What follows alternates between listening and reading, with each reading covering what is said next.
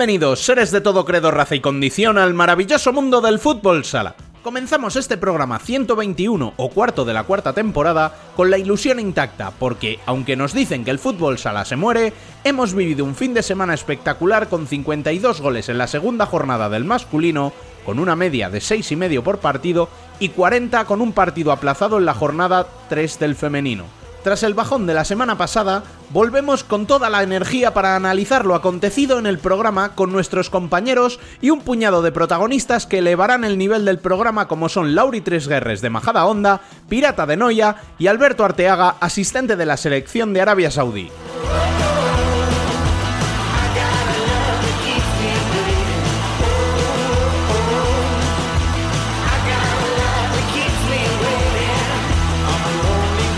Arrancamos ya recordándoos como siempre que podéis seguir conectados toda la semana a la actualidad del fútbol sala siguiéndonos en nuestras redes sociales, en nuestra página web futsalcorner.es y conversar en el mejor chat de fútbol sala en español en nuestro canal de Telegram.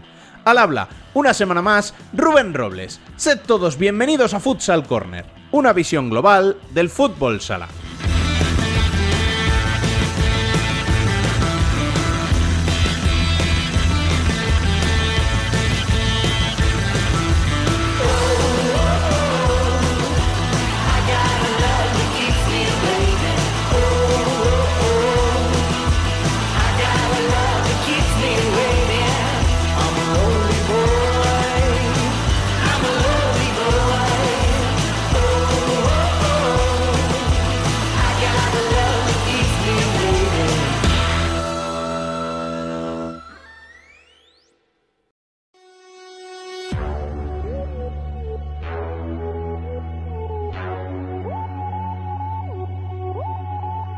Las noticias.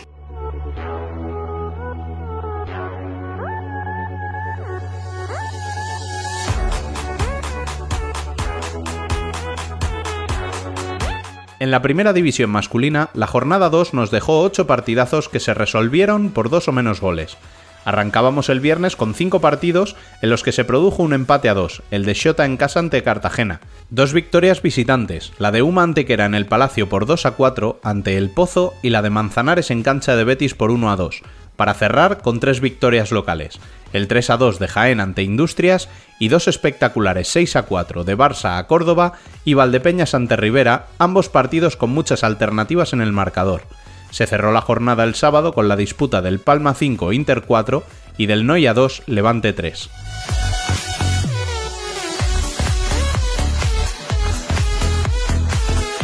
Con estos resultados y tras solo dos jornadas, Barça y Levante son colíderes como los únicos que han vencido en sus dos encuentros. Les siguen con cuatro Uma, Palma y Manzanares. Con tres quedan Inter, Noia, Betis, Valdepeñas y Jaén. Con dos empates se sitúa un décimo Xota, un punto para Cartagena, Rivera y El Pozo, y cierran con cero Industrias y Córdoba.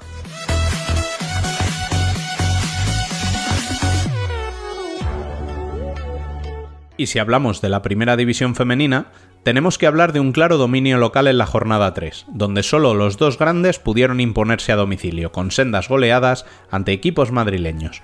Burela lo hizo por 3 a 7 ante Leganés, mientras que Futsi lo hizo con un 1 a 13 ante Rayo Majadahonda.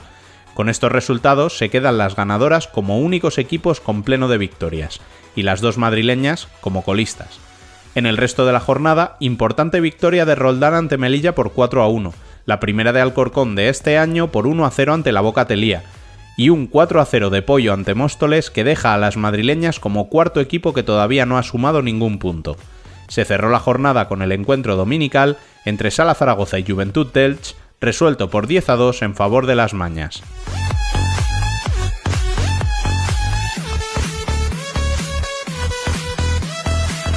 Y esta semana sí, vuelven los cafés y lo hacemos para darnos un paseo hasta Galicia, ¿verdad, Dani?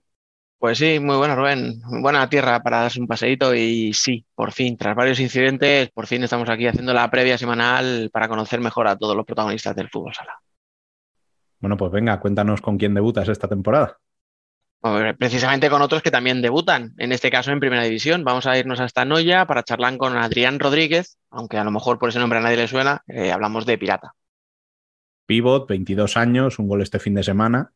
Sí, señor. El primero, de hecho, de Noya en su casa, como equipo de primera división, y con un futuro muy prometedor dentro de una plantilla que ya de por sí es muy competitiva.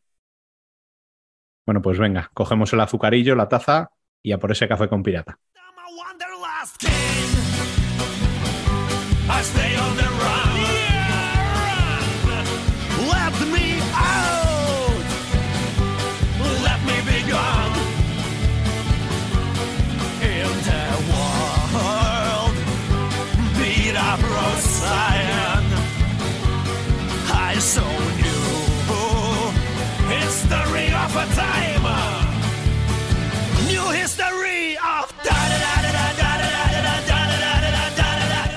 Aquí estamos con Adrián Rodríguez Mosteirín, pirata. Muy buenas, ¿qué tal? Muy buenas, ¿qué tal? Eh, joder, ya desde el nombre, macho, no se puede engañar a nadie, ¿eh? Gallego, gallego. Gallego de pura cepa, la verdad. Oye, eh, vamos a ver, ¿por dónde empiezo? Porque es que mm, me, me, lo digo muchas veces, pero me ofende hablar con gente como tú. Me molesta. pues qué bien. Sí, tío, o sea, 22 años, ¿vale? Y con 22 años resulta que has sido internacional sub-19, campeón de Europa, juegas en primera, has metido 30 goles eh, con, el equipo. Eh, tío, o sea, ¿no, va todo demasiado rápido? Pues sí, la verdad es que no te voy a engañar. A veces sí que lo pienso fríamente, sobre todo así en momentos que tengo de, de charla con mi familia, que, que me pongo a hablar con ellos y digo, en verdad, si me paro a analizar un poco todo, digo, a veces ni, ni yo mismo me lo creo, ¿no? Pequeños, no retos, porque hay cosas que ni me llegaba a imaginar de más pequeño, ¿no? Como es eso, pues eh, debutar con la selección española sub-19, sub-21, ganar un europeo, debutar en primera división, ese tipo de cosas, ¿no? Que parece que, bueno, todo niño sueña con ellas y, y se, las, se las imagina, pero que realmente que se cumplan es muy complicado, ¿no? Y, y pues la verdad es que ver cómo pasito a pasito pues se van cumpliendo es eh, menos, cuanto menos gratificante, ¿no? Sí, la verdad tiene que ser una pasada porque es lo que tú dices, yo creo que pues eso, empezamos a darle una patada al balón, a lo mejor con 5 o con 7 años, ¿no? Y dices, pues yo que de mayor quiero ser jugador y quiero jugar con España, pero coño, ¿cuántos llegáis ahí? Pues muy poquitos, ¿no? Entonces, eh, yo no sé si tú alguna vez de verdad eh, te planteabas el decir, joder, esto, no sé, a lo mejor con lo típico, ¿no? Con 13 años que decías, joder, qué, qué bien se me da esto, a ver si voy a llegar a, a ser profesional? A ver, yo creo que realmente eh, cualquier niño juega esto por diversión, yo por lo menos. Jugaba porque, porque me divierte, era mi pasión, es si era mi pasión, y, y, al final pues quedas eh, al salir del colegio para ir al parque a jugar al fútbol. Eh, al fútbol sala, a lo, porque bueno, yo compaginé hasta los mm. hasta cadete de segundo año, compaginaba fútbol sala y, y fútbol hasta que me tocó decidirme y, seguir con el fútbol. Cogiste el lado bueno de la historia. para nada, la verdad. Y, y, es eso, ¿no? Yo creo que al final, y que es lo importante, que es algo que, que, te haga disfrutar, no con miras de tengo que llegar, tengo que tal, porque al final es crearte unas expectativas y, y, una presión en niños que no considero que sea buena, ¿no? Yo creo que lo que hay que hacer es fomentar en los niños eso, que se diviertan, que, que jueguen, que pueden llegar, que no, que es lo que decías tú, es complicadísimo llegar, llegan muy pocos, yo tengo vivido etapas de más pequeño con muchísimos compañeros que, que bueno, no es que no llegaran, ¿no? sino que la vida al final también te plantea diferentes caminos y, y por H o por B, pues llegas o no llegas y, y ya está, ahora disfrutar del camino, esperemos que dure y que, y que vengan más cosas buenas. Sí, a ver, sé que al final no hay sitio para todos. Lo que pasa que, bueno, he empezado por, o sea, hemos empezado la entrevista, perdona, porque parece que hemos empezado por el final, ¿no? Casi como, como a modo de conclusión, vamos a empezar por lo básico. Eh, dos jornadas, dos partidos en primera división. ¿Cómo, cómo has vivido estas dos primeras semanas? Bueno, pues la verdad es que intensas, ¿no? por una parte he vivido lo que es eh, ganar en la primera jornada, encima fuera de casa, que es complicadísimo y también la otra cara de la moneda, ¿no? La derrota, que, que bueno, que también hay que, es parte de esto, es parte del deporte. Pero bueno, más allá de, de, de los resultados, eh, al final, pues eso, debutar en la, en la mejor liga del mundo, en la, en la máxima categoría, es, es un aprendizaje inmenso, ¿no? En cada, cada minuto, en cada entrenamiento ya con mis compañeros Y, y al final yo eso, la filosofía que, que siempre sigo es la de disfrutar, ¿no? Entonces eh, sigo aprendiendo, me queda mucho, soy joven, tengo que aún seguir aprendiendo muchas cosas, equivocarme y, y con muchas ganas de eso, ¿no? De seguir disfrutando, de, de aprovechar también la- las oportunidades y, y de contribuir para el equipo para, para que, para hacer una buena campaña. A ver, has dicho una cosa que es clave, eres muy joven, te queda mucho por aprender. Yo he empezado diciendo, ¿no? Que ya tenías, pues eso, un bagaje. Si yo ahora te hablo de la mili, ¿vale? Me vas a mirar, lo mismo no sabes ni de lo que te hablo, porque eres muy joven, pero claro, o sea, la mili dejó de ser obligatoria hace muchos, muchos años, pero tú has hecho algo muy parecido, porque al final, eh, dos años en Prone, otros dos en Santiago, otros dos en Noya en segunda. Hostias, tú has tenido que currar mucho para llegar a la Sí. primera. Sí, sí, sí, sí, exacto. Y al final ya creo que el pea- muchos de los peajes de equivocarme ya los pasé. No lo hago para quitarme encima que sé lo que hay y sé que me toca asumir. Pero, pero bueno, al final no, no quita que aún soy joven, ¿no? Sí que es cierto que lo que te digo, que al final ya llevo, en la- no en la máxima categoría, pero en alto rendimiento muchos años, eh, sé de qué va esto, me, me he enfrentado ya en años anteriores a equipos de primera división y sé lo que hay, ¿no? Y también es un reto ilusionante para mí en el que, en el que, eso, en el que también quiero eso, pues tener ese, ese bagaje, esos galones, esa Mm. importancia. Y lo asumo con mucha ilusión y eso es lo que me motiva, ¿no? No quitarme presión y decir que me puedo equivocar. Pero bueno, me refiero a que lógicamente también es parte del proceso. Te entiendo, te entiendo. A ver, eh, y luego, joder, que la segunda eh, no es el, o sea, no, no, no lo decimos como, bueno, es segunda, no, no, al revés. Hostias, el nivel de segunda lo estamos viendo cada vez es más alto y tú tienes unas cifras en segunda, 30 goles, 14 asistencias, que ahí juegas con tíos, eh, hostias, que tienen el culo pelado después de 15 años jugando, ¿no? a- al máximo nivel. Y, y entiendo que eso para un chico de 20 años tampoco es fácil, ¿no? Sí, exacto. Como comentas tú, el nivel de la segunda división también es, es altísimo, ¿no? Aparte de que creo que es una mezcla entre jugadores que, que, bueno, que ya son más veteranos, que aportan mucha veteranía a, la segunda división, con jóvenes que vienen, en teoría, con, con una trayectoria que va a ser en una línea ascendente, ¿no? Que, que pueden llegar a primera división. Entonces creo que es una categoría en la que se mezclan esos, eh, esas dos eh, perspectivas de, de- del fútbol sala que, que crean, pues eso, que exista un nivel tan alto y que es muy exigente, que es lo que nosotros hicimos eh, los dos, las dos temporadas anteriores, es complicadísimo, ganando prácticamente todos los partidos, siendo superiores. Y es que no es tan fácil como, como parecía, ¿no? Como ver los resultados y ver, el Noya gana fuera de casa, el Noya lleva sin perder seis partidos, el Noya lleva... Es que es muy complicado conseguir eso. Suena, que- suena que- decirlo suena fácil, pero semana a semana, ¿verdad? Semana a semana es muy complicado y hay momentos también complicados en cada partido en los que el, equi- el equipo siempre se sobrepuso y, y, bueno, al final demostramos esa superioridad, sí que es cierto, ¿no? Acabando la temporada con esa ventaja de puntos eh, el año pasado, pues demuestras que realmente te lo merecías Mm. y, y así. fue. Ahora, ahora voy a ir un poquito a, a lo que es al equipo, ¿no? Pero quiero hacerte un par de preguntas más personalizadas y más enfocadas a ti personalmente.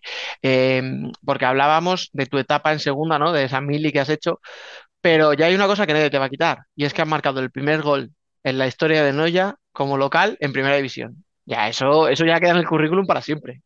¿Cómo, cómo, cómo fue ese momento? No sé ni siquiera por, por cómo iba el partido y tal, no sé ni siquiera si lo pensaste, si, si eras consciente o luego cuando alguien te lo puso, oye, ¿qué tal? Y coño, es verdad.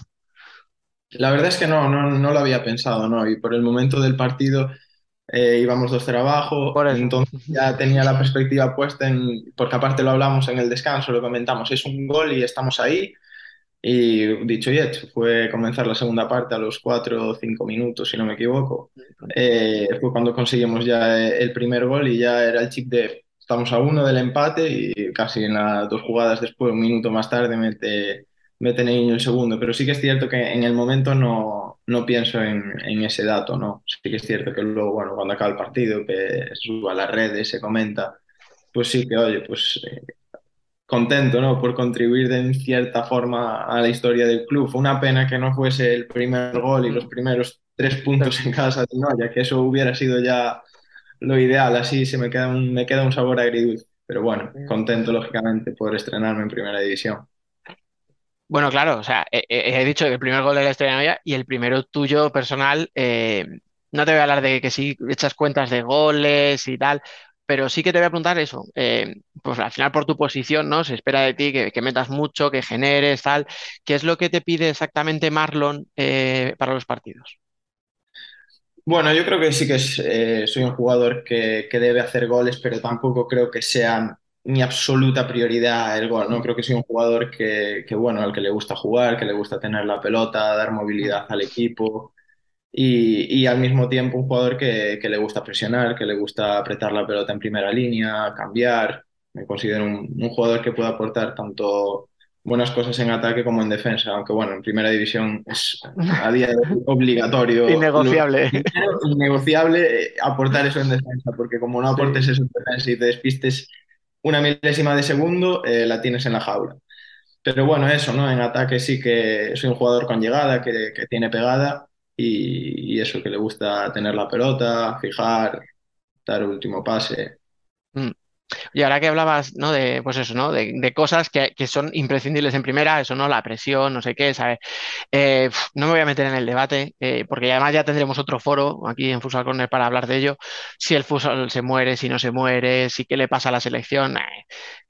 A lo que voy es una de esas supuestas, ¿no? Em, culpas de que España no funcione, de que llevamos muchos años sin ganar títulos en la absoluta, se dice, no, apuesta por los jóvenes. Tú has sido campeón precisamente de Europa sub-19. Entonces, eh, ¿tú tenías entonces o tienes ahora esa percepción de que cuesta mucho apostar por el, por el chico joven que viene de abajo? Mm, A ver, sinceramente, eh, yo hablo desde mi opinión personal y yo al final acabo de llegar a Primera División y lógicamente es parte de todo el proceso que, que- que comentábamos, ¿no? Yo no te voy a mentir, yo en su día cuando, cuando salgo de Santiago ya tenía alguna opción de, de ir a Primera División, algún equipo de Primera División, pero bueno, considero y consideré, consideré hablándolo, bueno, con mis, con mis más cercanos, con mi familia, con mi representante que creo que como todo en la vida hay ciertas etapas, ¿no? No quiere decir que una persona que tome esa decisión está mal o esté bien, cada uno tiene su- su- sus miras y, y lo ve de una forma, ¿no? Y yo consideraba que, que a veces eh, para, es mejor subir un escalón y luego subir otro que no por querer subir tres de vez, luego bajes cinco. Entonces, consideraba que lo más importante era eso, ir poco a poco, asentarme un poco más eh, de aquellas en segunda división, hacerme con un rol más importante en el equipo, coger eso, galones, ya llevaba otras temporadas en segunda división y así lo hice. Y yo creo que con el tema de la selección al final es, es es similar, ¿no? Sí que es cierto que, que al final es inevitable que el cambio generacional se tiene que dar, ¿no? Pero bueno, en esta convocatoria, por ejemplo, eh, entró Gordillo, que fue campeón de, de Europa también en nuestra selección, y Antonio Pérez, que ya, ya lleva unas cuantas convocatorias, que ya está haciendo ahí un hueco más que merecido. Y al final también se ve que, que realmente se está haciendo hueco a, a los jóvenes, ¿no? Que vamos entrando ahí, que van entrando ahí. Y, y, oye, para mí la verdad es que es una alegría, una alegría inmensa, ¿no? Ver como compañeros de, de nuestra selección, que hicimos un, un gran grupo humano de aquellas, ver que ya están entrando ahí, que todos queremos entrar, lógicamente, es el sueño de, de cualquiera, ¿no? Ser internacional absoluto. Pero bueno, es lo que te digo, hay que, hay que ir poco a poco, seguir trabajando y, y eso es, es, es una meta que lógicamente también me, me pongo, pero que sé que, hay que, que queda mucho trabajo por delante. Sí, hombre, además creo que lo comentaba yo en el debate que tuvimos la semana pasada, que decíamos, es que es muy fácil, ¿no? Pedir, ah, venga, que vengan los de la sub-19, claro, pero es que hace tres años erais 14. De los 14 acaban de ser campeones 13 distintos, porque el único que repite, es Nico. Claro, es que, ya sois 27 jugadores que habéis sido campeones de Europa, es que no hay sitio para todos, es que físicamente no, no podéis. Pues claro, es muy fácil pedir, ¿no? Que entren los jóvenes, pero claro, hostia, es que no hay sitio ni siquiera para vosotros, aunque A fuerais ver, jóvenes. lógico, yo creo que, que- que, claro, por pedir todos los jóvenes queremos entrar. ¿Quién no va a querer entrar en la, Claro. en la selección española absoluta? A ver, es que el que no quiera entrar es que no, no tiene motivación por esto y no le gusta. Y aparte de, de todos los jóvenes que hay, y que hay más que no han ido a la, con la selección, que también tienen grandes cualidades, hay que tener en cuenta la, la cantidad de jugadores que sigan activos a día de hoy en primera división con ya mucha experiencia, ¿no? Que también están a día de hoy, están demostrando cómo están a un gran nivel. Oye, vamos, perdón, perdón, termina. Nada, nada, era simplemente eso, que, que hay que ir quemando sus, sus etapas y, y se irá viendo. Poco a poco. Es que ahora me has mencionado Antonio, me has mencionado Gordillo. A ver qué tal estás de memoria. ¿Cuántos de los que fuisteis campeones estáis jugando en primera esta temporada? Ya verás Eh, cómo te dejes alguno, te meto en un jaleo. Como tengáis un grupo de WhatsApp, como me quede uno, la voy a liar. Me van a empezar ah, a llegar los si, WhatsApp, si te dejas pero alguno, cortamos esto y aquí no pasa nada. eh, de los dos porteros está Antonio Navarro, Bien. luego está Ricky, eh, bueno, Ricardo, yo, eh, Ricardo sí. sí. Mayor, eh, David Peña, Gordillo, Cuatro, cinco, Antonio, seis. Antonio 6, y ahora ya Yo, yo me, empezamos. apun- yo me los he apuntado porque sabía que me iba a dejar alguno, entonces tú siete y, y faltaría uno. Y si me dejas un minuto, lo saco seguro. Nada, nada, lo he Eh, dicho. Está Cristian llegando. Venezuela, Cristian está en Peñíscola, Nacho está en Ceuta. ¿Quién me queda por ahí? ¿Quién me queda? Nico Barça B. Pues me queda, me dejo a uno y me va a matar, ¿eh? Me va, voy a recibir un mensaje de él y merecido. No, Sabía yo que no tenía que hacer esto, ¿eh? No, pero. cuando sacas el móvil por el lado y voy a mirar la foto. Eh, te va a llegar, te va a llegar desde Sevilla el mensaje, concretamente. Povea, Poveita encima, como hablé con él hace poco, ¿ves? Ya sabía yo, ya sabía yo que era un marrón. Ya verás tú, el próximo Betis no ya, Ay, si hay alguna patada ya sabemos por qué. me lo sé que me lo perdona. Pues sí, ocho, que no está nada mal, ¿eh? O sea, teniendo en cuenta que fue hace nada, tres temporadas, o sea, tres años escasos, 2019, yo creo que, que tiene buena pinta. Bueno, hecha la broma esta, vamos un poquillo a seguir. Como te decía, ¿no? Ahora sí que quiero ver un poquito más a- hacia el equipo. Eh, se está hablando de Noya como si fuerais un equipo que lleva tres, cuatro temporadas, ¿no? El típico que ya está en primera, se ha sentado, porque se dice, no, puede ser la sorpresa, qué buena plantilla tiene, qué gran entrenador, tal, eh, a ver si no va a ser la revelación, se mete en el top 8.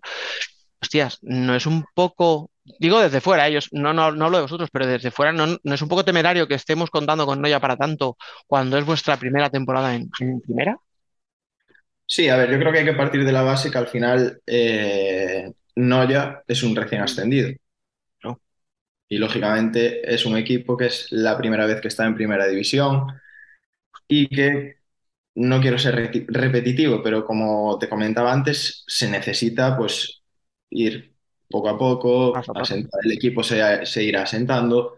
Hay muchos jugadores que es eh, nuestra primera temporada en primera división, es un equipo joven y es un equipo que también necesita eh, su adaptación porque hay jugadores nuevos y, y al final es imposible conocerse en un mes y medio. Mm.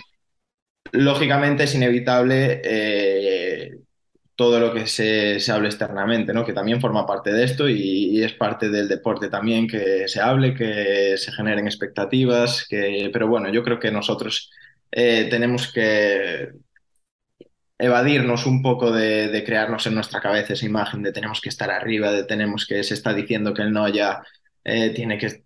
Nosotros sabemos, creo que todos sabemos nuestros objetivos, lo que, lo que nos planteamos, dónde tenemos que estar y, lo que te digo, la competición y, lo que vayamos haciendo nosotros jornada a jornada nos demostrará qué es lo que nos merecemos, ¿no? Si llega la jornada 24 y el no ya está en la posición X, eh, en la parte de arriba, pues maravilloso.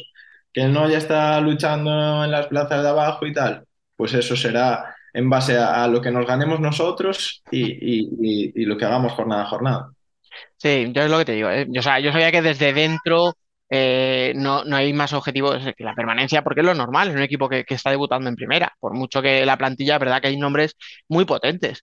Pero claro, yo se me genera una cosa cuando, cuando oigo hablar de vosotros, como que primero se os pide, ¿no? Que, que seáis esa sorpresa. Luego, que si se critica que tengáis muchos extranjeros, que si se critica eh, en aquel partido no de pretemporada, que si el juego ese de 5 eh, que joder, que, que eso mataba el espectáculo. Se critica que si parecéis el final del Balma. Entonces, no sé, tengo la sensación como que se pone demasiado foco en Noya, no, no sé por qué, cuando de- no debería haberlo tanto, ¿no? No, no- o no sé, a lo mejor a vosotros no os da esa impresión. A ver, yo sinceramente no, no soy de, de ponerme a, a, mirar todos los comentarios que puedan ser, que tampoco porque tengan que ser negativos. Al final cada uno tiene su opinión y, oye, pues uno puede, le puede gustar más que haya más extranjeros, a otro le puede gustar menos. Yo no me meto, respeto todas las opiniones, más allá de que, bueno, yo lo piense de una forma o de otra, es igual que lo que ocurrió en el partido de pretemporada. También hay que tener en cuenta pues, ciertos condicionantes que solamente se ven desde dentro de, de mm. lo que forma al equipo, ¿no? Al cuerpo técnico, a que se empezaba la semana que viene la competición, había ciertas bajas, pero bueno, siempre, siempre se va a crear un debate. Ruido, siempre, va a haber, ruido, hagas lo que hagas, lo hicieras de otra forma, lo hicieras de mm. esa. Entonces, eh, yo creo que nosotros lo, lo, mejor que podemos hacer es intentar un poco evadirnos de eso, ¿no? Porque al final yo creo que no nos va a llevar a, a ningún puerto entrar nosotros mismos a discutir eh, o, a, hablar o a lo que sea, a, darle bombo a cosas que, no nos convienen. ¿no? yo creo que nosotros al final eh, somos jugadores, lo que tenemos que hacer es demostrar en lo que tenemos que demostrar en el 40 por 20 y respetar todo tipo de opiniones, lógicamente.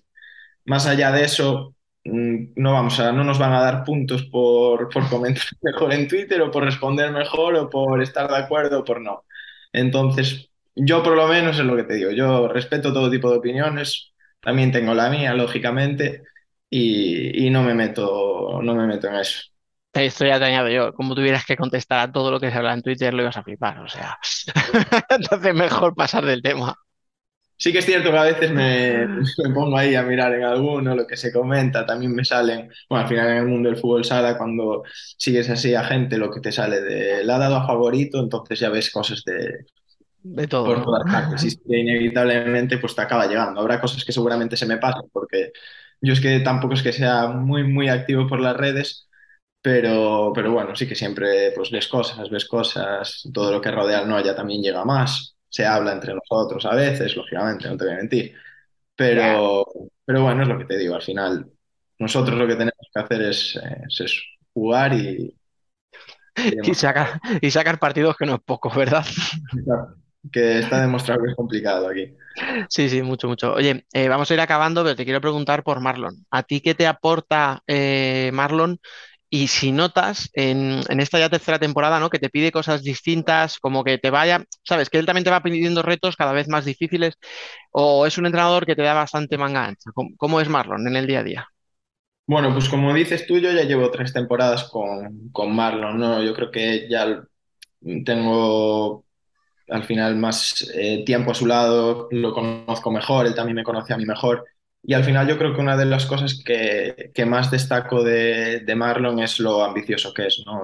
se desvive por, por, el fútbol sala, literalmente. O sea, es, es un auténtico apasionado de, de, este deporte, es un trabajador incansable, le gusta muchísimo y es muy exigente, ¿no? Y, y bueno, a mí desde pequeño siempre me dijeron que me preocupe el día que un entrenador no me diga nada que ahí será cuando las cosas pues no, no van bien. Y Marlon a día de hoy me sigue exigiendo, exigiendo mucho a mí y a todos porque, bueno, es lo que te digo, le gusta eh, controlar y, conocer y trabajar siempre todo más y más y más y más.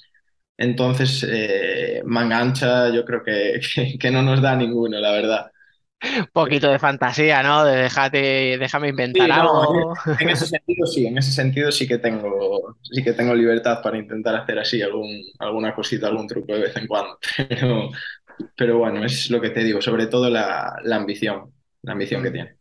Bueno, oye, pues nada, eh, no te quiero entretener más, te agradezco muchísimo que te hayas pasado, eh, que al final, oye, está empezando la temporada y, tiene que tener una mezcla, ¿no? Me imagino hay de sentimientos de entre la ilusión por empezar, la presión de hacerlo bien, ¿no? Y de que oye, pues al final estás en primera y eso pone muchos ojos, ¿no? encima tuya.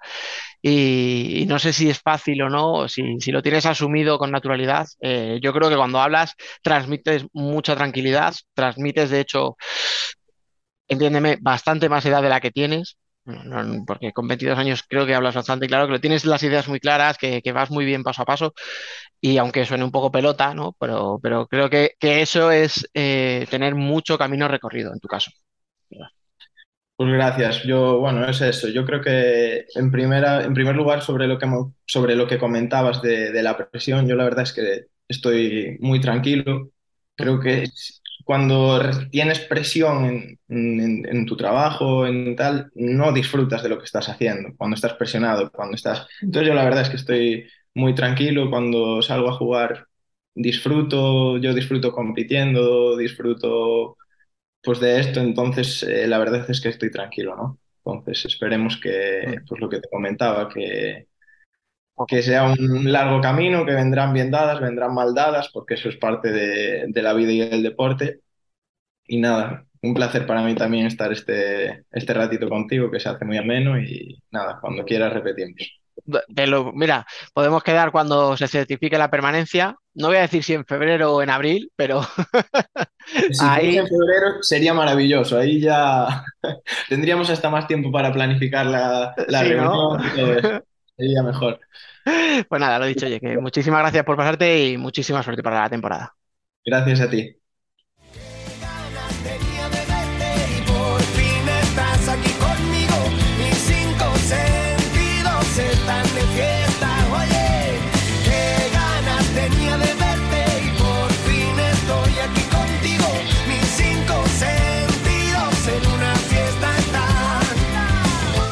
Debate.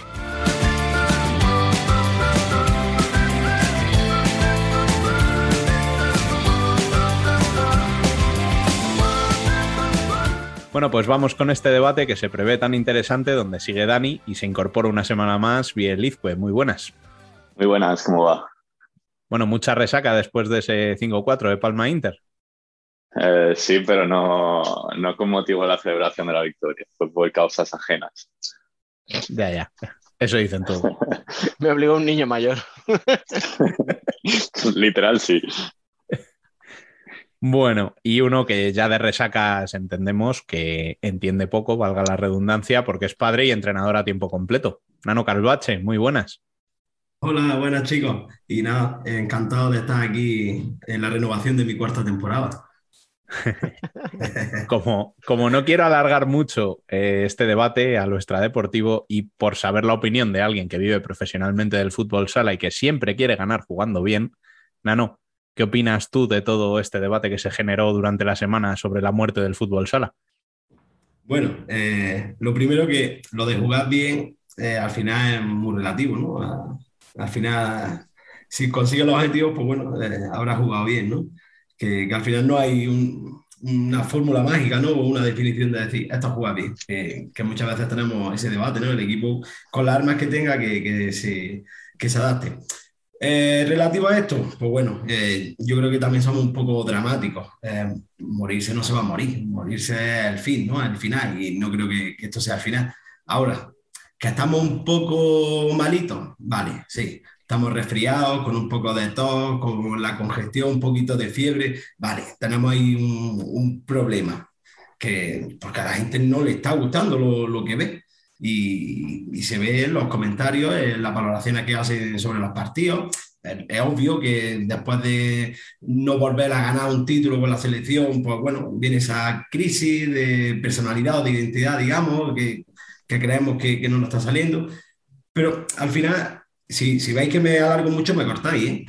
que, y, y, yo creo que, que, el problema este, este mal que tenemos, se ha ramificado mucho, que, que tenemos eh, muchas salidas que, deberíamos modificar o por lo menos intentar mejorar, ¿no? Por un lado, eh, la excusa, digamos, estrella son las reglas, ¿no? Que las reglas nos favorecen al espectáculo, al juego. Es obvio que, hay una reglamentación que ahora mismo eh, tiene una incongruencia para, para que haya espectáculo. Pero son las que hay, nos tenemos que adaptar, o sea, no nos queda otra, no, no podemos estar viviendo siempre de que las reglas no nos gustan, nos adaptamos. Eh, dentro de ese problema, ¿cuál es el otro problema? ¿Quién hace esas reglas? Porque os aseguro que no son gente del fútbol sala, gente que comprenda el juego, gente que, sepa que puede venir mejor o peor al juego. Todos los años hay modificaciones. Eh, los árbitros, que son un papel fundamental en, esto, en este tipo de deportes, eh, también son un mar de dudas, porque es que todos los años son cambios de reglamentación hay reglas que, tienen que utilizar su criterio cuando le está añadiendo ya más presión a, la del propio partido. Entonces, eh, ahí tenía que cambiar de, de guion, ver eh, la organización, en este caso federación, eh, quién son la gente que de verdad mira por este deporte y, y llegar a un consenso y, y mejorar ciertas cosas de, este tema. Otra de esas ramas, digamos que podría ser eh, la base, la, la, formación. Muchas veces eh, lo que exigimos eliminar del fútbol sala de élite, que no nos gusta, lo exigimos ejecutar en la base, en las categorías de formación. Es decir, eh, no queremos en la élite el uso de porteros jugadores excesivos, eh, tanto sistema que enjaule a, a, los jugadores, que nos quejamos de las rotaciones de jugadores, que el bueno juega lo mismo que el octavo jugador, pero es que luego en la base eh, exigimos eso, exigimos que el equipo alevín A del club X como tiene que ganar la liga, porque un trozo de metal en una vitrina está muy guay para un niño de 9, 10 años, le exigimos que además de eso, que juegue con un sistema 3-1, con un 4-0, que sepa utilizar el, el, portero jugador, que tengan 57 acciones de estrategia. Cuando tienes dos horas de entrenamiento semanales, con suerte, y tienes que preparar eso, porque si, si no preparas eso, eh, no está bien hecho. Y estás quitando esa calle o esa creatividad que debe de tener un, un jugador de base para que luego podamos ver ese espectáculo eh, arriba, se lo estamos coartando. Entre que el niño no tiene calle, no puede salir al parque, no puede salir a la placeta, porque en todos lados hay un, cartelito de prohibido jugar con la pelota, y luego los entrenamientos no le damos ese recreo, esa parte de diversión, de creatividad, hostia, no podemos pretender luego que nos salgan 10 eh, Lazarevi. O sea, es imposible, es imposible. ¿Qué más, qué más cosas veo yo así de, de todo este follón, digamos, que se ha liado? Un problema institucional. O sea, la, la persistente guerra entre, entre entes organizadores son la leche. O sea, que no, no benefician a nadie. Y seguimos RQR con las puertas del corral de cada uno cerrado y diciendo que es mejor que el otro porque el otro ha hecho esto y yo he hecho esto. Y al final el que sale perjudicado es el espectador, el deportista y, todos los clubes. Es como el, tema de, de hacerlo visual, de que esto podamos venderlo si está de escándalo que lo podamos vender, pero es que no tenemos una tele en abierta que, que nos dé el fútbol sala. ¿Cómo queremos que se vea un partido de fútbol sala si no se puede ver? Luego, no hay esa visualización de decir, oye, sé los horarios, eh, los tengo clarísimos, sé dónde ver el, partido que está en abierto, tal cual. No, tenemos eh, que si la liga, la aplicación de la liga, que si por Facebook, que si por Twitter, que si por YouTube. O sea, una serie de plataformas que, distorsiona lo, que se puede ver.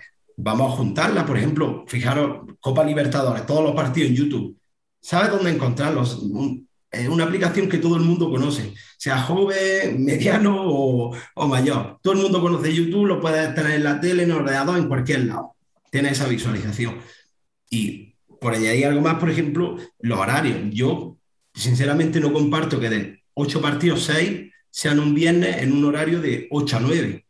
¿Por qué? Porque el fin de semana hay otros deportes, pero es que nosotros no tenemos por qué tener esa obligación de competir con otros. Nosotros somos el fútbol sala y tenemos que potenciar el fútbol sala.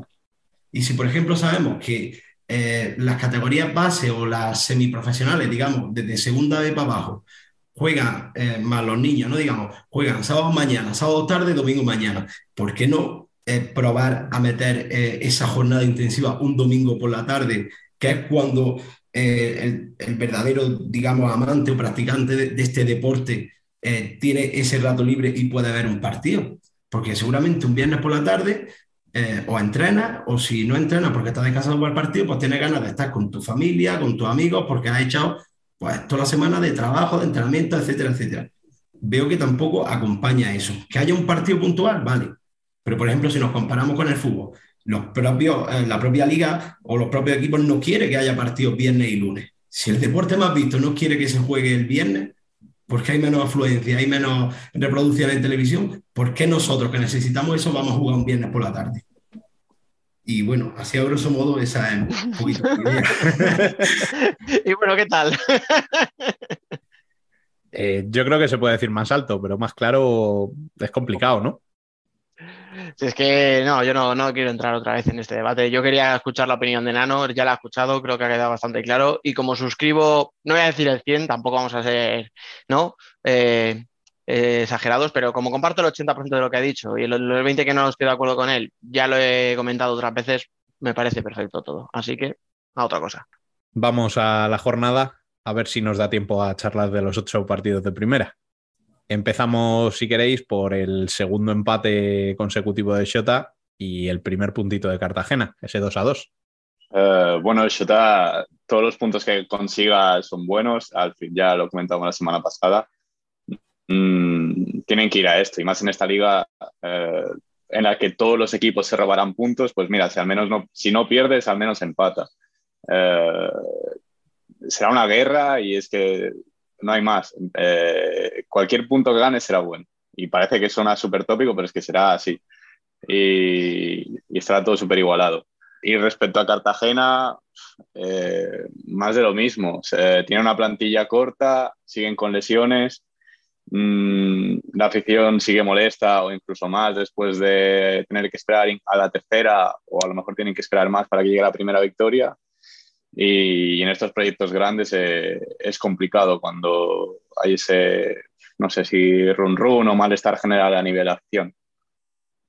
Yo es que les veo diferencias, pero también les vi este partido bastantes similitudes, me explico. Diferencias, lo que tú decías, Biel. En Cartagena están un poquito moscas con el equipo. No digo que haya mucha queja, pero sí que hay tal. En, en Sota pasa al revés. O sea, en Pamplona la gente está con el equipo a muerte porque sabe que es muy difícil, que, que los objetivos Sí, son los que saben lo son. que hay, son conscientes. Claro, pero ahí les veo en eso sí veo una diferencia, por ejemplo, en objetivos, igual, para Sota lo único que aspira es a la permanencia. Ni se No, plantea sí, en sí, otra claro. cosa ni No, tal. No, no, voy, voy, voy. Sí, voy a- o sea, te voy a dar la razón. Aunque no lo Pero que parezca. no, no, pretend- no pretendía igualar eh, la. No, por eso, por eso. Aunque no lo parezca, te estoy dando la razón. Ahora te digo el porqué. Por eso, ¿no? Que cada uno tiene unos objetivos distintos. Para Sota la permanencia y para Cartagena es el top 8. A partir de ahí, eh, les vi bastante parecidos. Vi a dos equipos que tienen un problema, que es que son muy imprecisos en defensa. Les costaba sacar el balón, muchas pérdidas, mucho balón eh, dividido que, se quedaba ahí muerto. Y a los dos veo que les está costando mucho hacer gol. De Sota me lo esperaba, porque al final no tiene un gran goleador desde hace tres años que se fueron los Usins, Aldise y compañía. Eh, este año se te va Raúl Rocha, que sin ser un gran pivot, eh, pues ya hemos visto que no falla la ley del ex, por supuesto, y le hace un gol a Sota. Y luego es que los dos que son distintos, que yo pondría a Lucao en un lado y a Linares en el otro, eh, los dos son muy buenos y son capaces de llevar el peso del equipo. Lucao hizo tres el otro día, pero Lucao no es un goleador a lo mejor, o no creo, ¿eh? luego mismo me calla, que no es un goleador que va a acabar con 30 goles una temporada.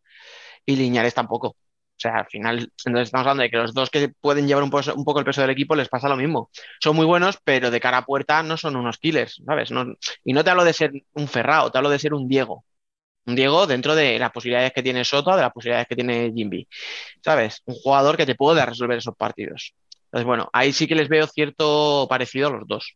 En, en cuanto a la dificultad que tienen para hacer, la facilidad con la que reciben y que, que les va a costar un poco, como, como no terminen de afinar la puntería o cierren mejor atrás, les va a costar mucho sumar de tres en tres.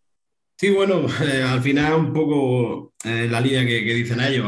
Un, un empate que, que, te da el mismo puntaje, pero según el objetivo de, cada equipo, pues bueno, te deja ese, ese mal sabor, ese buen sabor de decir, bueno, estoy sumando poquito a poquito. Eh, ese, esa gota a gota que se llena el vaso y puede eh, luchar por la permanencia. Y bueno, Cartagena es verdad que, atraviesa a nivel deportivo ese problema de, de, no tener la plantilla completa, dos partidos sin ganar, ese inicio de liga que, que lo que decía bien, que, que, quizás se genere ese run run, esa sensación de, oye, ¿qué pasa con este proyecto? Pero bueno, al final es lo que hablamos siempre también en estos inicios de liga, son, jornadas que, son muy cambiantes a lo que va a pasar al final eh, cuando ya estén todos los equipos al 100%, ¿no? ya con ese rodaje. Y, y bueno, eh, creo que, que es un empate favorable o positivo más para Chota que para Cartagena. Bueno, el siguiente partido que tengo aquí en el guion sería el Betis 1, Manzanares 2 puntitos, esos tres puntitos para Manzanares después del empate de la primera jornada. Y un Betis que, bueno, quizá no esperábamos este inicio, ¿no? Nano, te doy yo el capote para que lo digas tú. Qué bueno, Juan Luis. ¿Cómo lo sabías? ¿Sabes qué pasa? No, no, es que eso es lo que te iba a decir. Te iba a decir, ¿sabes qué pasa? Que yo lo entiendo, ¿eh? O sea, todos dijimos, uy, Manzanares sin Fitz. Hostia, es que Fitz llega en diciembre o en enero y en media vuelta, pichichi del equipo y, hostia, acapara focos, goles, protagonismo. Pero es que el bueno, el bueno, bueno de verdad de Manzanares no se ha ido. Ya lo has dicho tú, es que el bueno es el bueno es Juanlu. además es que cuando escuchas antiguos jugadores, jugadores que tiene, ¿no? Y, y, siempre lo dice, ¿no? Que tiene la capacidad de, de hacer mejor todo lo, lo que tiene. Y, y, es un creador de, de puzzles eh, magnífico. O sea, tú fíjate que, por ejemplo, es lo que decías, ¿no? No tienes afista, pero ayer eh, te da esa ventaja de dos goles, te la da Matamoros, que, que es la pieza que, que, viene a sustituir esa y que ya la han encajado de, de escándalo. Y sobre todo, mención especial a Antonio Navarro, que porterazo eh, tenemos para los próximos años. ¿eh? Ya no solo es la, la cantidad de, de, paradas que hace, sino de la calidad y de ese oportunismo en momentos muy, muy claves. Y, la verdad que, que Manzanares tiene, tiene esa ilusión, es, es, un año muy, muy importante para ellos por todo lo, lo que conlleva a nivel tanto deportivo como institucional. Y, y, bueno, cuatro puntos. Eh, se ve que lo de Palma no fue una, un pinchazo de Palma, y a un equipo que, que creo que, que, va a dar mucha guerra y que, que puede estar, en una salvación más tranquila de, lo esperado, digamos. Mm, yo por completar, antes de, o sea, le dejo a Biel para que diga lo que quiera del partido, pues solo por completar, que has dicho tú el nombre de Matamoros, eh, es que Daniel Gabriel también, que perdió minutos cuando llegaron Fils y Raúl Campos, me parece que hizo un partido también bastante, bastante apañado, o sea, muy solvente, eh, jugando de espaldas y tal, eh, Antonio, que tú ya le has nombrado, y luego Humberto, que es un chico que no se habla mucho de él, que además eh, se ha reconvertido porque ha cambiado de posición, mmm, pasaba del cierre al ala, del ala al cierre y tal, pero luego es verdad que el gol que mete es un poco churro, ¿no? Ahí, porque yo creo que la, será con una pierna en la otra, ¿no? Pero al final despista a Nico y al final es un chico que también suma siempre. O sea, yo que veo que hay muchos jugadores en Manzanares que probablemente sean por lo que tú dices, porque Juan Lu les sabe sacar el, el, provecho suficiente para que rindan más de lo que a lo mejor eh, esperábamos. Eh, sí, yo lo que pude ver de la primera jornada, Manzanares me, me gustó mucho. Fue un partido muy serio y lo que comentábamos, mm, parecía que o ya los metíamos en la quiniela porque al final miras al resto de equipos y te sale que Manzanares tiene que estar en la lucha por no descender, eh, pero es que tiene una plantilla muy competitiva y eso es mérito del entrenador, que independientemente de los jugadores que tengan, que sigan manteniendo el nivel, que sigan rindiendo a ese y que saquen un empate contra Palma y le ganen a... No, no sabemos dónde estará este Betis, pero el año pasado fue rival directo. Es que es eso, o sea, ya son tres puntitos que le tienes, de momento ganado con la... Claro, acordado de la última jornada. Sí, sí. Sí, y este Betis, mm, que al final nos gustó un poco más la primera jornada que a lo mejor que la segunda, que teníamos ahí, pues yo que sé, el ojo, por ejemplo, en Aitor Blanco, ¿no? Que había hecho una pretemporada muy buena y que sigue metiendo goles pero yo creo que a este Betis le falta un poco de maduración todavía. O sea, sí, lo que tiene que hacer es, es un proyecto completamente nuevo. Por eso. Mm, tenía varios jugadores. Uh, Fer Drasler venía de, de, un montón de kilómetros, igual que Chaguiña, Viño y todos estos que venían de, de jugar con Georgia. Y llegaron a mediados de semana, estarán hechos polvo. Sí, sí. Pero bueno, joder, también afectaba a todos los equipos porque todos han tenido jugadores fuera, pero Sí, pero bueno, Manzanares, por ejemplo, que era su rival directo, no tenía. ¿Cuántos internacionales ha tenido? A Raúl Campos, que a lo mejor llegó el martes. Bueno, el siguiente partido tenemos aquí el Barça 6, Córdoba 4.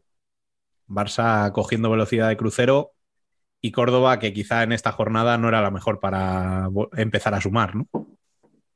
Bueno, pero a pesar de no sumar, yo creo que, que vimos lo que puede ser este Córdoba. Mm, que ya por plantilla o por fichajes no, no, nos lo podíamos ir imaginando y más con el refrendado por el trabajo de, de Josan, mm, podemos decir que es su primer gran proyecto. Mm, obviamente no, a, no para comparar ni para luchar por títulos, pero es su primera gran oportunidad para estar ahí. Ganó Barça, pero Córdoba se lo peleó bastante bien y, hasta el final. Y es lo que comentábamos, Barça tiene una plantilla superior, nombre por nombre, y de aquí a que, se, que ha hecho pocos fichajes, entonces facilita esa adaptación, pero de aquí a que se adapten, tienes unos jugadores de una calidad brutal que cualquier fogonazo de cualquiera de estos jugadores te solventa los problemas. Al final, joder, al final vas a un palau y le pones en aprietos. O sea, te pones por delante, le empatas luego del 3-1 al 3-3, del 4-3 al 4-4, si no recuerdo mal. O sea, quiere decir que es que no se va del partido. Luego, bueno, pues tiene el fallo que tiene, no me acuerdo quién es, en el 5-4, la de Diego. Que claro, tú puedes decir, es que es una pérdida en el medio campo, en una pase en paralelo, tal, muy sencillito. Claro, pero es que luego tienes que ser Diego para que en el mano a mano la revientes ahí arriba donde la pones. Que es que creo que Fabio se queda mirando diciendo, ¿qué ha pasado? O sea, ¿dónde está el balón? Porque es que es un trayazo increíble, o sea, es un golazo brutal. Que luego, por cierto, te hace otra, que es la de Diego de toda la vida, que yo qué sé, o sea, no sé cuántas veces la habrá hecho y nadie le para, ¿sabes? Pero bueno, es brutal. Pero bueno, nada, hablando de en Córdoba, eh, joder, me parece que tiene cositas, por lo menos para que la gente vaya allí a, Vista Alegre con, ilusión, con esperanza de que va a haber buenos partidos. Mira, ya que estamos ahí tanto dando el coñazo con el tema del juego, eh, propone. Luego le saldrá bien o mal, y si pierde cinco partidos seguidos, veremos lo que pasa, si hay run run, si tiene que cambiar el estilo, bla, bla, bla de momento lo que decíais. No tenía, o su partido no era ganar en, el Palau, pero dio la cara y la dio durante los 40 minutos.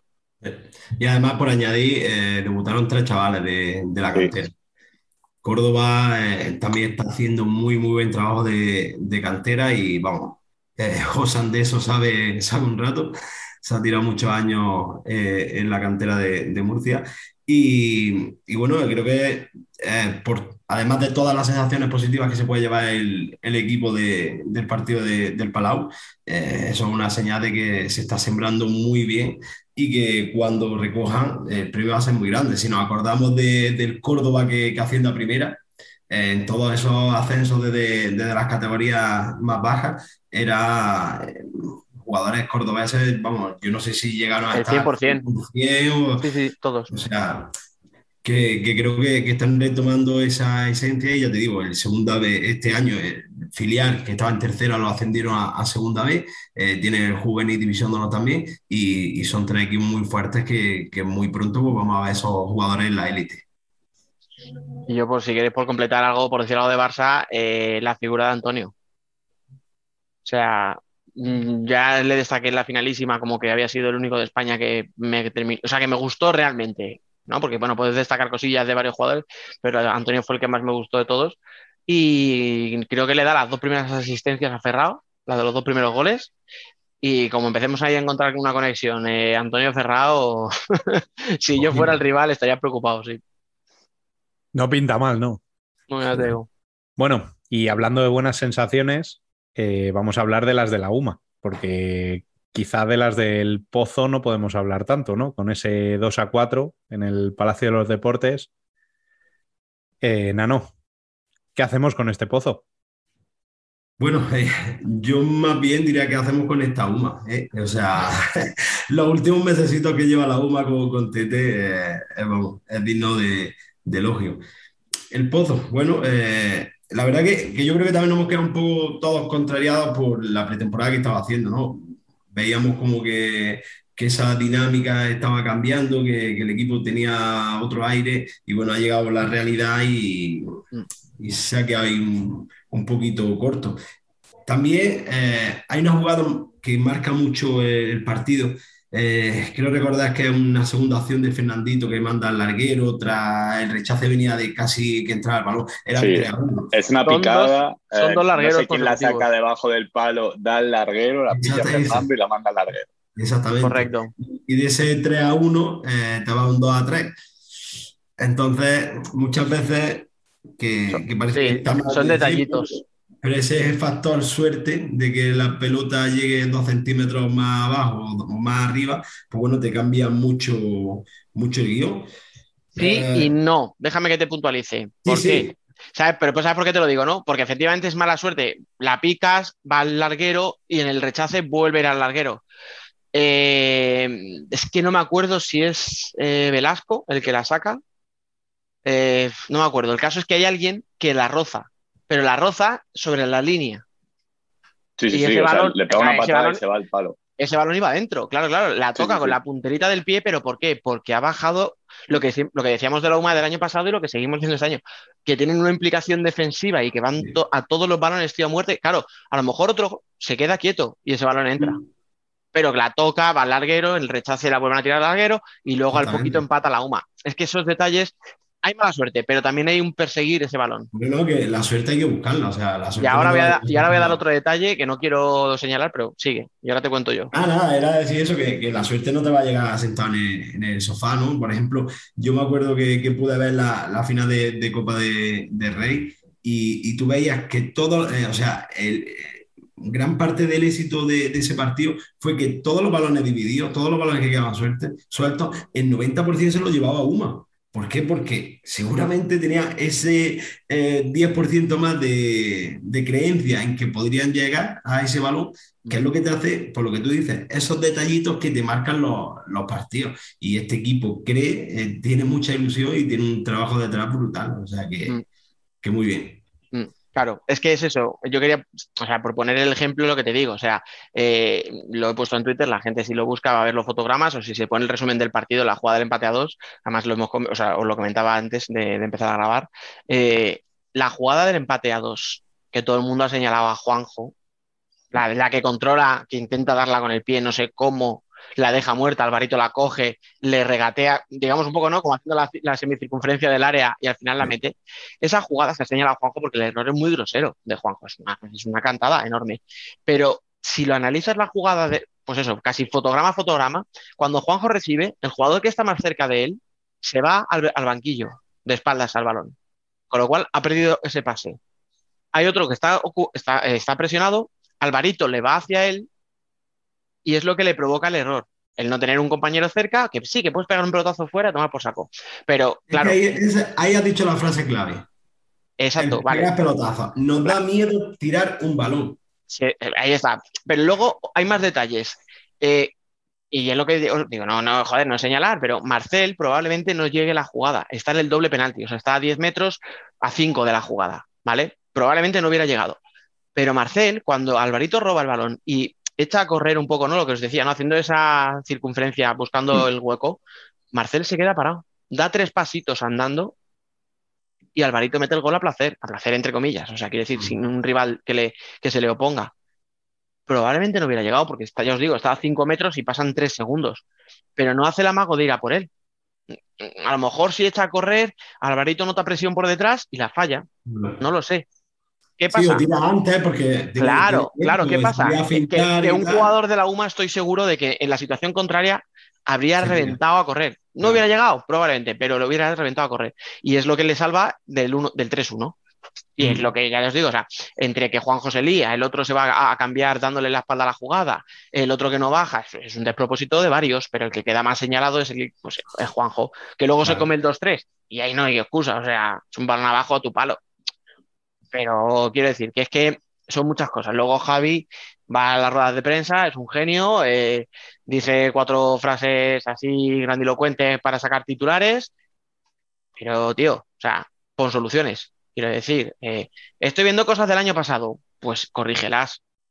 Hay jugadores que no han entendido los automatismos, pues explícaselo durante la semana, ¿sabes? O sea, si yo no dudo que él se lo explique a los jugadores lo que ha, lo que ha hecho mal, pero que nos lo digas a nosotros, pues de poco le va a servir al equipo, tío.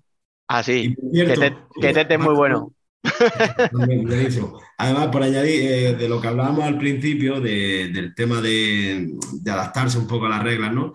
Eh, el empate de, de Uma con, con el Qué maravilla. jugador. O sea, mm, qué golazo. O sea, mm, Sí. vamos a utilizar el portero jugador para eso, tío. O sea, Es que la mueven bien, rápido, tío, al primer toque. Es que eso es como tiene que atacar, es un 5 para 4. Claro. Y además que hay, ¿no? hay entrenadores en élite, digamos, que, en su plan de partido tiene, tiene eso muy claro. Si falta un minuto, vamos 1-0 perdiendo, portero jugador y arriesgamos en ese último minuto de para irnos al descanso, que empatamos de escándalo, que nos hacen el 2-0, pues bueno, tenemos tiempo de descanso, de eh, resetear y empezar la segunda parte y, el otro día a Uma pues le sale, le sale perfecto. Y hablando de acciones con el portero jugador, vamos con ese Valdepeña 6, Rivera 4, en el que se pasó del 3 a 4 a favor de Rivera al 6 a 4 final de Valdepeñas en el último minuto con el portero jugador, ¿no, Nano? Pues sí, pero antes de nada, qué bueno el Lazarevi, ¿eh? ¿Ves? Por esto, por esto viene Nano al debate, porque es que todo lo que dice estoy de acuerdo con él. Y así, no, no- así me voy contento. Qué buena. Escucha, Qué- tienes a Zipizape que entre él y batería, agüita, niño. Pues, qué alegría, ¿eh? Y nada, lo que hablamos del portero jugador, sí, eh, Valdepeñas ya arriesga con el, con el 3 a 3, eh, mostrando claramente que, que quiere ir a, a por el partido. Y luego, eh, pues la magia, ¿no? de, de este deporte, ¿no? Lo que nos enamora, que en 50 segundos, pues un 3 a 4 se convierta en un, en un 6 a 4, que es lo que decía eh, Dani en Twitter, de, me vaya a decir que esto está muerto. No, coño, sí, tenemos estos ejemplos que, que sí que no se pueden sacar conclusiones por, por un partido, pero oye, que, que hay vida, que hay equipos que, que- y partidos que, que nos dan esta alegría, ¿no? Y este, esta razón de por qué nos gustó este deporte. O sea, y que Y tácticamente bueno- a lo mejor no es el mejor partido del mundo, pero emocionalmente, tío, o sea, tú esto, o sea, la emoción que tiene ese partido, que se adelanta un equipo, luego el otro le remonta, luego el otro, eh, un- el que- va empatando arriesga, le sale mal y dice, pues sigo arriesgando y te mete tres goles en 40 segundos escasos, tío, eso es, eso es la hostia, joder. Sí, sí, sí. Y además, eh, Rivera eh, en muy buena línea tras, tras ese ciclo post, ¿no? Que, que- tanto generaba. Y bueno, eh, dos partidos con- contra rivales de, de mucha entidad. eh, ha estado ahí, ha conseguido puntuar. es- esta, esta jornada se le ha escapado los, tres puntos por esos últimos 50 segundos. Y, bueno, la verdad que, que una alegría que, que siga eh, Rivera dando, dando juego, dando salseo a esta liga, la verdad. Sí, además es que parece como lo que tú dices, ¿no? Como que se iba Pato y el mundo se acababa y tal. Y hostias, eh, Diego Ríos le metió un chute anímico a, a la gente. O sea, que no, que pregunta no, ¿eh? Cómo se vivió en Tudela la llegada de Diego. Que todo el mundo estaba contentísimo de decir, bueno, vale, hemos perdido a Pato, pero nos viene un pedazo de entrenador. Joder, y no es fácil, porque al final tú tienes una plantilla hecha. O sea, es- solo le ha entrado un jugador que es Bruno Petri. El resto de la plantilla es la misma, entonces tienes que meterle a esa plantilla porque por mucho que quieras, tú no puedes jugar igual que Pato porque no eres Pato. Pero no voy a que tú juegues mejor, peor, sino que sencillamente cada entrenador ha- ha tenido una formación de una manera, juega de una manera, y aunque intenta adaptarse a sus jugadores, hostia, al final hay cosas y automatismos y tal, ¿no? Que se pierden, otros que tienen que adquirir. Entonces, y claro, lo que tú dices, te viene primero el pozo y luego visitas al Virgen de la Cabeza, hostias, mucha tela que cortar, ¿eh? Y son dos partidos que, que, al final lo que gana y lo que pierde es en los últimos segundos. O sea, no se ha ido de ningún partido. Son resultados cortos, eh, con goles en los últimos instantes. A mí me parece que Rivera muy bien, o sea, muy, muy, muy correcto. Que cuando mm, podemos medirle será cuando empiece a jugar contra rivales de su liga. Y Valdepeñas es que tenía que arrancar y Valdepeñas mm, no sé si le costará mucho o poco, pero es que con batería en un ala, con Baldazaverich en el otro, a la que empiecen a funcionar los Solano, eh, a la que Lemine empiece a coger el nivel del año pasado, hostias, es que te podría decir así ocho tíos que tienen muchísimo nivel en ese equipo. Y que, que son tíos que te resuelven un partido, o sea, cualquiera de ellos te puede resolver un partido, que se complica. Y además, antes eh, lo que hacíamos referencia a esos pequeños detalles, ¿no? De, de esos medio segundo que, que se te escapa o que, o que te da para acertar. En el 1-0 de Valdepeña, si, si os fijáis, está Diego Ríos desesperado pidiéndole a- al pico defensivo que, que haga la ayuda, que haga la ayuda. Y justo cuando llega es cuando suelta el latigazo eh, Lazarevi y hace el 1-0, ¿no? Lo que hablamos esos pequeños segundos, si el jugador percibe esa situación o ve al entrenador ese medio segundo antes, llega, tapa y no te vas por debajo del marcador, sigue con un 0-0, que, que el partido estaba muy bien para ambos equipos, que se podía decantar para cualquier lado. Pero bueno, lo que hablamos esos, esos pequeños detalles que al final son, son los que marcan tanto los, los partidos. Biel, ¿algo que decir sobre este partido?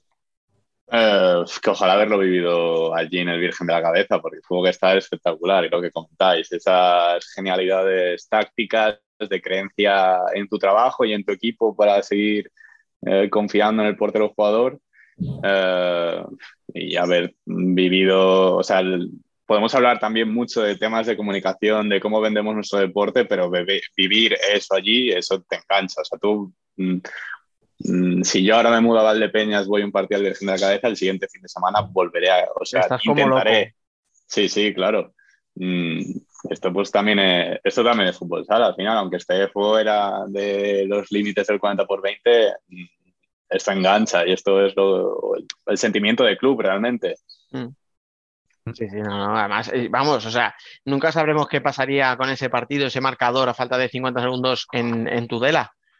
Pero Claro, es que sí, cuando sí. tienes tu afición apretando, eh, te tienes que ir arriba, o sea, y es no mucho solo a favor, fácil. también en contra. ¿eh? No, Claro. no, igual que te digo que quiero, me gustaría haberlo visto en persona, no me gustaría ser un jugador con una camiseta naranja ahí dentro. Sal- salvo que te llames Pintiño, que te da igual todo. Porque que mira que pueden cambiar cosas, tío, pero que Pintiño es imprescindible y que Terry si- siempre va a hacer gol, o sea, son, son dos, las, dos, son las dos certezas de Rivera. O sea, a partir de ahí podemos negociar todo lo que queráis, pero esas dos cosas no te las quita nadie, pero sí, sí, totalmente. No, no tiene que, no, no, bueno, no tiene que serlo, no, te lo dice todo el que pasa por allí, no es agradable ser visitante. Parafraseando a Nano, qué bueno es Terry, ¿eh? Vamos a ver una sección que sea que bueno es nada, ¿no? que nos diga cuáles son los jugadores de qué bueno es. Pero además que, que ni lo explique, que llegue y digas qué bueno es No, no, no, Terry, que simplemente, mira, está, hoy ¿no? traigo esa lista. Que sea una, bueno una presentación bueno de, una presentación de unos 15-20 segundos y que luego el contenido sea. Bueno, y el último partido de los que vivimos el viernes, que fue el Jaén 3, Industrias 2. Dani, ¿qué podemos decir? Pues, pues, pues, ¿qué vamos a decir? Que Industrial le cambian el entrenador, pero sigue teniendo los mismos fallos, eh, sigue haciendo bien el juego de 5, que Khalid me sigue pareciendo uno cuando juega con Marruecos, y eso que no juega muchos minutos, pero me parece un jugador, y otro totalmente distinto cuando juega con Industrias. Mm, no voy a decir que sea culpa de él, porque además yo soy un enamorado de Khalid, pero tiene dos fallos en, en dos manos a mano con el partido empate a cero, creo que iban en ese momento, no se pueden fallar. O sea, de verdad, son dos fallos que, hostia, ponerte un 0-1, un 0-2, estamos hablando de una película totalmente distinta, porque luego Jaén, pues lo mismo que decíamos, Jaén tiene una afición que aprieta muchísimo, y eso que el Olivo es mucho más grande y es más difícil, ¿no? A lo mejor eh, que el ambiente se note tanto, no porque la afición anime más o menos, sino porque el pabellón es mucho más grande, o sea, el Olivo Arena, quien los conozca a los dos, yo tengo la suerte de conocer los dos, el Virgen de la Cabeza es mucho más recogidito, eh, eh, la pista está muy cerca de la grada, el Olivo Arena pues es más grande, tal, es un pabellón nuevo, pues. y bueno, oye, al final la afición de Jaén consigue también apretar y claro, pues si luego tienes tíos, joder, es que tiene, macho, unos cañones eh, Jaén, que es que tú le podías poner, o sea, si te invade alguien, tienes ahí artillería para, para hacer cañonazos, porque es que tienes ahí Cardo, Michel, Chino, eh, joder, es que tienes jugadores, tío, que son muy buenos y que le pegan de puta madre, o sea, pues eso, no le puedes, no, no le puedes permitir, mmm, no te puedes permitir el fallo, perdón, o sea, no te puedes permitir el fallo porque si no luego te matan.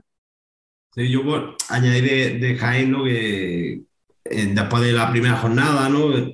Eh, sabía, llevaba un tiempo ¿no? que se había generado un poco de, de ese clima de, de, dudar de jugadores, cuerpo técnico, etcétera, etcétera. Yo creo que fue una victoria cómoda a pesar de, de ese resultado tan, tan, ajustado. Creo que Jaén fue superior en gran parte de, del partido, se fue reflejando en el, en el marcador y salvo ese último tramo que quizás Industria a lo mejor hubiera arriesgado un poquito antes con el, con el sí. jugador, que, que es una situación que, que la verdad que que dominan bastante bien. Eh, a lo mejor hubiera variado el, el, resultado, pero creo que una victoria muy balsámica para, para Jaén y para que se siga confiando en, en ese proyecto, tanto a, a, nivel de banquillo, de dirección de, de partidos, como, como de, de, de, lo que es la plantilla, el club, todo lo, lo que envuelve a, a, a, Jaén. Y bueno, también darle la, la enhorabuena a Pedro Cuadra, que, que dirigió en el partido y, y, se llevó esa victoria, que, que, que no es un bonito recuerdo que se va a llevar. Es verdad, tenía cuando dos partidos le cayeron a Dani, ¿no? Por la expulsión sí. en Torrejón. Sí, yo continúo un poco con lo que estaba diciendo. Uh, eh, con tema Jaén, uh, no sé, creo que tienen que normalizar un poco, acostumbrarse a, porque yo creo que será la tendencia esta temporada, de que eh, pierdes con Inter, ganas a Industrias, uh, Inter perdió con Palma y a lo mejor Jaén gana a Palma, o sea, nos encontraremos mucho esto, que no hay esta coherencia de que uno es muy dominador eh, con una misma serie de equipos y que que todos se robarán puntos entre todos y que, y que es lo que hay, que está todo súper igualado, que en casa de uno es una cosa y que luego la vuelta es otra. Y, y de industrias eso. Uh, creo que no fueron capaces de, de meterse en el partido hasta que no hasta que no sacan por otro jugador y creo que lo sacan tarde, Sí. sabiendo la facilidad que tienen para, para sacarle provecho al juego de 5 y no y llegaron un pelín tarde. Pero, pero bueno, reaccionaron. Eh, al final, si miramos plantillas y aspiraciones, Jaén está bastante por encima de Industrias.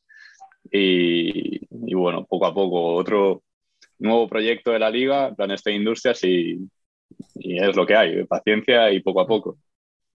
Fíjate que hablábamos antes de que Valdepeñas hace tres goles, bueno, dos, el 5 para 4 y luego aprovecha cuando lo hace, lo saca Rivera. Eh, pero para mí los dos equipos que mejor juegan de 5 son Industrias y UMA. Además, viene ya refrendado de la temporada anterior y eso que Industrias ha cambiado de entrenador y tal, pero me gusta. Claro, por eso le achacamos ¿no? que con un 3-0 en contra no lo sacara antes. Pero es que tienen a un tío como Cardona que me parece que, que es buenísimo. Eh, además, en esas situaciones siempre genera o porque desborda o por su golpeo que tiene una zurda estupenda o, o, o no sé, pero me parece que, que, sí, que sí, que Industrias desaprovecha tiempo, digamos, eh, de juego de 5. Y Industrias, eh, el año pasado ya lo hacía, este aún no, creo que no lo han hecho, pero lo que comentaba antes, Nano, de sacarlo antes, de, antes del descanso para, para recortar distancias. Nos toca hablar de este partido, ¿verdad? No podemos saltar. No, ¿De qué? ¿Qué? ¿Mm? No sé, no. Se corta. Me interesa. Eh, ah, ah, eh. No hay cobertura en Madrid. que hable. que Palma hable bien. 5, Inter 4. Biel, cuéntanos, tú que lo viviste en directo, por favor. Eh, bueno, pues otra, lo que comentaba, en plan, no, no puedes estar en el Virgen de la Cabeza, pero tuve la suerte de poder estar en Somos.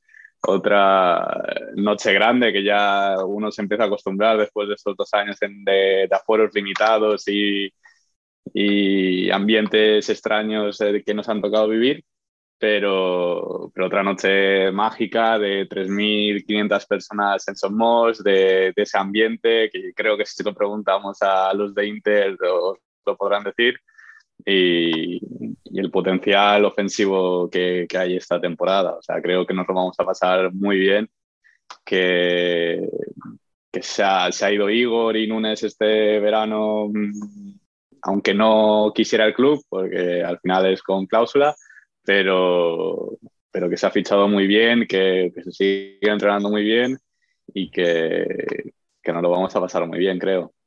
Venga, a ver, vamos a opinar algo, va. Venga, que no se diga. No. Eh, pues es que lo ha dicho bien. O sea, Palma tiene un plantillón. Es verdad que lo bueno que tiene Palma es que se te pueden ir Nunes e Igor, que otro equipo diría, esto es un drama, nos vamos a segunda. Pero bueno, se te va Igor y aprovecha los minutos gordillo. Se te fue Nunes y bueno, pues los jugará Tainá, o Tainan, perdón, Kainan, jugará más minutos Kainan o se los jugará Mancuso, que no tiene, no es la misma posición y tal. Se lo jugará Clever, ¿eh? O, o- o, pues mira, eh, tampoco le va mal, o sea, es que claro, es que tienes ahí, luego tienes a, iba a decir Moslem, es que claro, eh, esto me ha hecho mucha gracia, ¿qué pasa? No nos atrevemos a decir hola Cobad, o como sea, ¿no? Muy Y largo. dicho, "Bah, Moslem, venga, ya está, vamos a lo fácil, que, que el tipo, el tipo se demuestra que tiene pulso, ¿no? Bien, o sea, lo habéis comprobado, porque la pausa que le Pero ponen en ya el gol, Los que es- especialistas internacionales, es de jugón, ¿eh? Nano, Emen y, y David nos lo decían, pero es que ya solo con verle pisar como en cara se, se nota que tiene algo es especial. Y yo lo dije, lo puse en Twitter, parece que lleva jugando en Palma toda la vida por el descaro, por esa facilidad que tiene para mm, ponerse, o sí, para jugársela incluso de último. Y, y llegó el lunes pasado, o sea, lle- no lleva ni una semana. Hostias, y, y la cultura no puede ser mayor el cambio de... No, de- no, no, que va. O sea, que, que, que, que cuando hablamos de adaptación y tal, Puede tener la facilidad de Tallevi, pero que eso sí que seguramente sea lo más complicado. Encima no habla inglés, al final Tallevi de traductor, pero, pero bueno, poco a poco. escucha, no habla inglés, no lo sabía. Entonces, ¿qué, No, qué no. le decía Vadillo en un tiempo muerto, creo que es? Que le pegué una chapa al oído pegándole unos gritos que yo decía, pero ese señor pensará pensará Morland diciendo, pero a ver, este tío que me está gritando, déjeme paz, señor.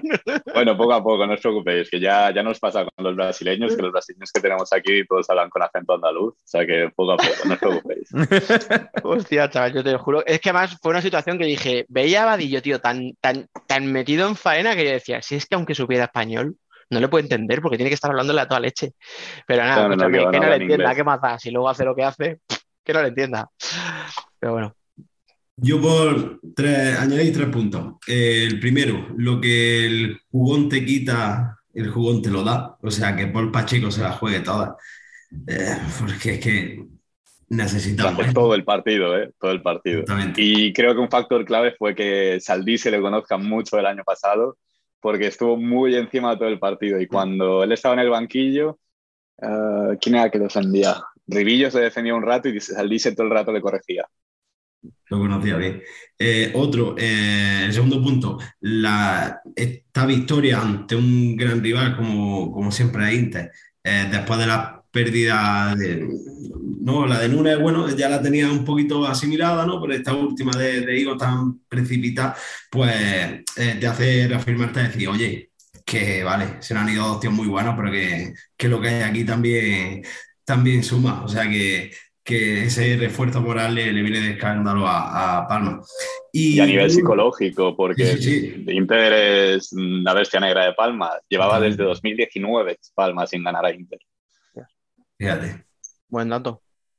Y, y por Oye, último, perdón, eh, Nano, información de servicio. Aquí, riguroso directo para nosotros. La gente cuando lo escuche dirá, ¿qué coño dice este zumbao? Pantabalón o Pantagual o no como se diga, sí, le ha ganado a Boca Juniors. 3-2. Cuidado, salta la sorpresa. pues adiós a Boca, a la Libertadores.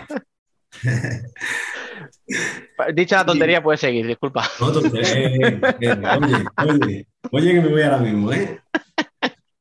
Que la- las horas de sueño que me va a quitar la Libertadores en estos días no van a ser normales.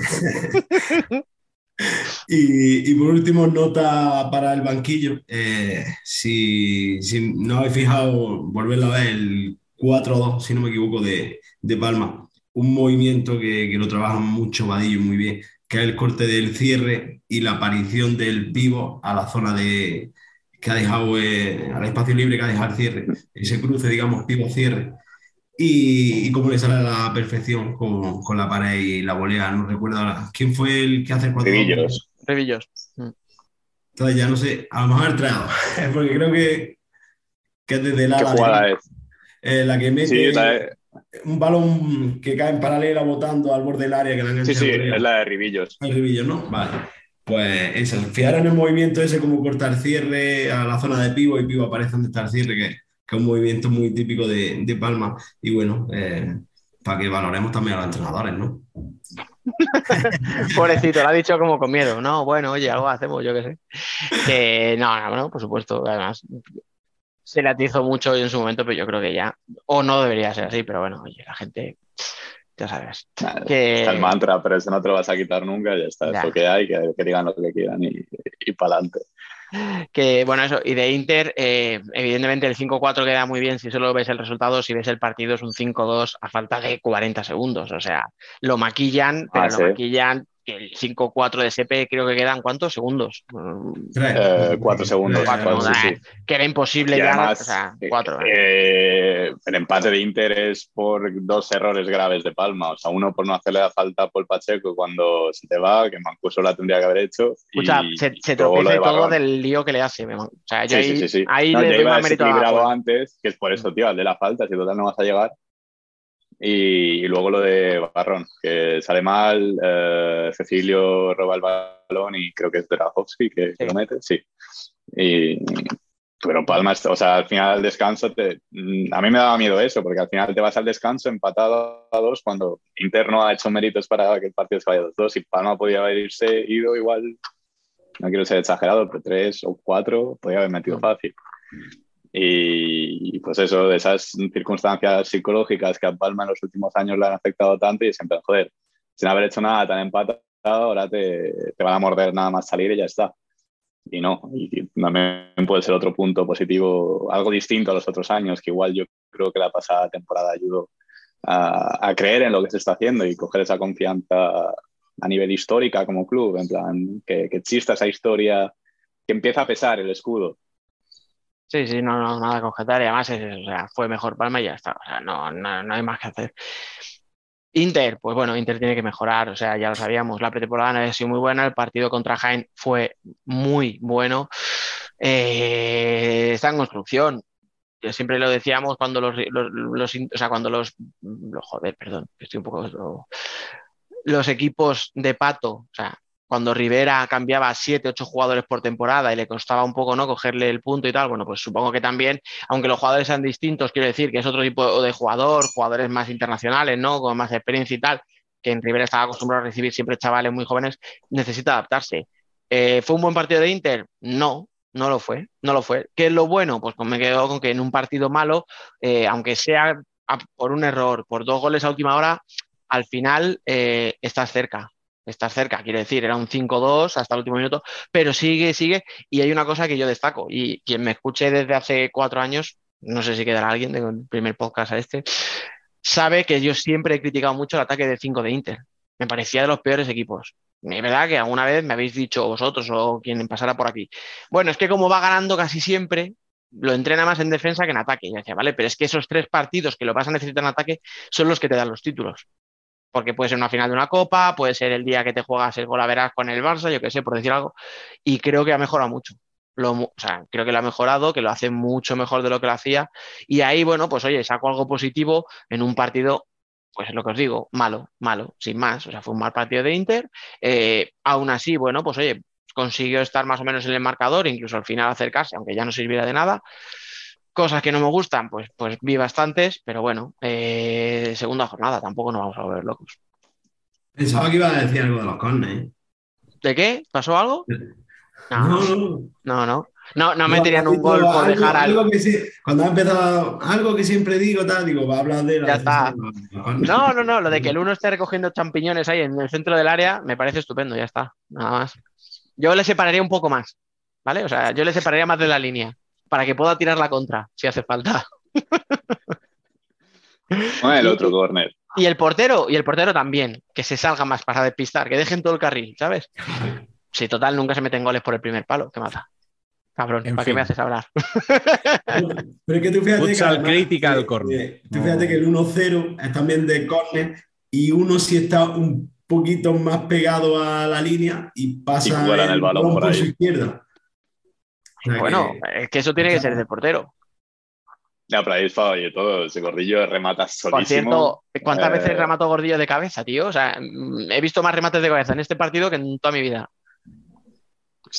Yo creo que fue, a ver, lleva no sé cuántos partidos habrá disputado en, en la élite, digamos, pero fue su primer gran partido. Hizo con Carlao lo que quiso. Y Carlao no es que sea precisamente un chaval que está empezando y que no tenga experiencia ni, ni que, que, le falte calle. Pinta bien, pinta bien Gordillo. ¿eh? La verdad es que tiene mucho. muy buena pinta ese chico. Mucho, mucho. Y Nano creo que le pudo ver el año pasado cuando vino aquí a Palma, eh, que se le veía blandito, que, sí. que jugadores de Burela, el Burela el año pasado, que, que era anticompetitivo, eh, le ganaban la posición y le, al choque lo, lo, tiraban y este año nada, nada que ver. Yo creo, vamos, a, a Gordillo lo, lo, seguía de su etapa de, de juveniles cuando estaba en Moprisala, Toledo, si no me, si no me equivoco. Sí. Y, y, la verdad que el niño apuntaba de manera, es, es, obvio. Yo creo que, que un, un, punto de inflexión la temporada pasada cuando, cuando jugó el Mundialito. Creo que eh, al verse ahí un, un, escalón o dos escalones por encima del de resto de jugadores de, de su edad, eh, creo que le, le, hizo asimilar el, el, trabajo que estaba haciendo con el primer equipo y los beneficios que, que le estaban a, aportando y que eh, incluso con esos rivales más veteranos, con más experiencia en, en, la categoría, podía dar un paso más adelante. Y creo que ya en el, en el tramo final de, del año pasado, sobre todo la, vamos a generalizar, no toda la segunda vuelta, sí se le vio una, una mejora y, y, este año pues ya es el año donde se tiene que, que consagrar y decir que, que, aquí estoy yo. Y por último, vamos con ese Noia 2, Levante 3, un Levante que ya lleva 2 de 2, ¿no, Dani? Pero Levante se iba a la mierda. Sí, es que somos muy exagerados. Eh, la pretemporada de Levante no era buena, la planificación deportiva no invitaba ¿no? a ser muy optimistas, pero eso no significaba que Levante se fuera a la mierda. Igual que ahora, después de dos victorias importantísimas, ¿vale? Porque lo sacas ante un Valdepeñas al que además le dejas a cero. O sea, justo hace un ratito decía, ¿no? Lo del potencial ofensivo de Valdepeñas, bueno, pues no le no encajó Levante contra Valdepeñas. Y ahora se impone en Noya que yo quiero ver cuántos equipos ganan en esa pista, ¿eh? O sea, porque Marlon es un tío muy listo, sabe plantear muy bien los partidos, eh, es una cancha donde la gente será un poquito, pero también aprietan. Y, y yo creo que Noya poquitos partidos va a perder en casa. Y de momento Levante, pues es eso, lleva 6 de 6 y tampoco puedes decir, bueno, es que destacó a alguien, no, o sea, sobremanera. O sea, no, no, nadie hizo un partido de 10. Pues a rascar cosillas, ¿no? Puedes rascar, pues yo qué sé, el golazo de Usin, por ejemplo, es espectacular, que el tío, oye, pues habrá perdido velocidad, eh, se le habrán ido otros jugadores muy importantes, pero ahí sigue y sigue resolviendo partidos a última hora, como ha hecho toda la puñetera vida. Pero sin grandes líderes en Levante, pues ya son, ya os digo, dos victorias consecutivas, seis puntos y hostias. eh, esto acaba de empezar, pero eso a nivel moral te, te da un chute eh, maravilloso. Es lo que decías tú, que eh, a ver cuántos equipos consiguen puntos allí en, en Noya, ¿eh? porque el ambiente es muy parecido al que se vive en Bar de Peña. Mm. Como tú decías, con un poco menos número de, de espectadores, ¿no? pero un, un ambiente muy, muy similar, un equipo muy bien trabajado que, que viene con esa inercia ganadora, encima empieza la primera jornada eh, de la forma que lo, que lo hizo y, y creo que, que al final fue un partido que, que pudo caer para cualquier lado, ¿eh? porque cuando, cuando estaban en tabla, eh, los dos tuvieron ocasiones, eh, Noya tuvo una- unas cuantas bastante interesantes que, que si, se- si se llega a poner por delante en el marcador, eh, con el ambiente que había en, en el pabellón, ojito. Y bueno, destacar de, de Levante sobre todo también eh, eh, esa nueva dirección, ¿no? Eh, dos goles de estrategia, que, que se ve ya cómo va apareciendo ese sello de, del entrenador y al final en partidos tan igualados, pues esos, esos detalles de, de llevar la estrategia bien, bien trabajada, con conocimiento para su, eje- su ejecución, pues bueno, te hace ganar el partido. Yo siempre se lo digo a, a mis chavales que, que si la estrategia la llevas bien, va ganando 1-0. Tú el partido lo vas a empezar ganando 1-0 porque un gol de córner, de banda, de, de lo que sea te va a salir. Vamos, por ejemplo, esta semana eh, nosotros empezamos y en el minuto 3 eh, habíamos metido ya tres goles y los tres eran de balón parado. O sea, son, son detalles que, que te marcan el, el sino de los, de los partidos y bueno, muy bien, muy bien levante en esa, en esa faceta. Sí, poco a poco. Además, eh, mm, lo de Noya no es un proyecto nuevo, pero sí a nive- eh, en otra dimensión, podemos decir, de con este ascenso y que siempre es complicado ese ascenso. En los últimos años tenemos pocos equipos que hayan ascendido y no hayan bajado. Eh, que sí, que a Noya no, se sorprendería mucho que bajaran con, con el verano que, que se han marcado eh, a nivel de fichajes pero, pero bueno, que esto también acaba de empezar, que los jugadores se tienen que asentar, que el club tiene que saber también lo que es la primera división y, y de Levante eso, igual tenemos que actualizar las porras que hicimos la semana pasada. Creo que con eso, con eso basta para resumir lo, lo que se han visto en estas dos jornadas. Es que, escucha, la prueba la tienes, perdón, y ya, o sea, dos jornadas y solo hay dos equipos que han ganado. Pero todo, todo, todo, todos son dos partidos, ¿eh? O sea, también es un caso similar al de Betis, que la pasada temporada fue mucho peor de lo que debería haber sido y, y por eso ahora como que sorprenden más, pero, pero que siempre es complicado hacer estas cosas. Y nada, pues méritos a, a los responsables, igual que el año pasado, se acusaba a, lo- a la mala dirección en cuanto a fichajes y todo el run run que había por detrás de malos rollos, que sí que se quería fichar a no sé quién, que sí querían intercambiar a los entrenadores y cosas de estas. Pues este verano sí, no han hecho fichajes de renombre, pero se ha fichado bien. Bueno, pues lo dicho, eh, creo que es imposible tocar más palos en menos tiempo. Chicos, muchas gracias por pasaros una semana más. Eh, a ti, Dani, te escucho en el femenino. A ti, Biel, eh, te escucharemos cerrando con la columna. Como siempre, no se falla. Y a ti, Nano, ¿qué te voy a decir? que como siempre es un placer escucharte y que otra cosa no lo sé, pero aprender de ti cada vez que pasas por aquí. Nada, hombre, muchas gracias por, tu palabra y por la, por la invitación que, siempre me hacéis, por sentirme uno más de, la familia. Y que nada, que, esperando la, la próxima visita.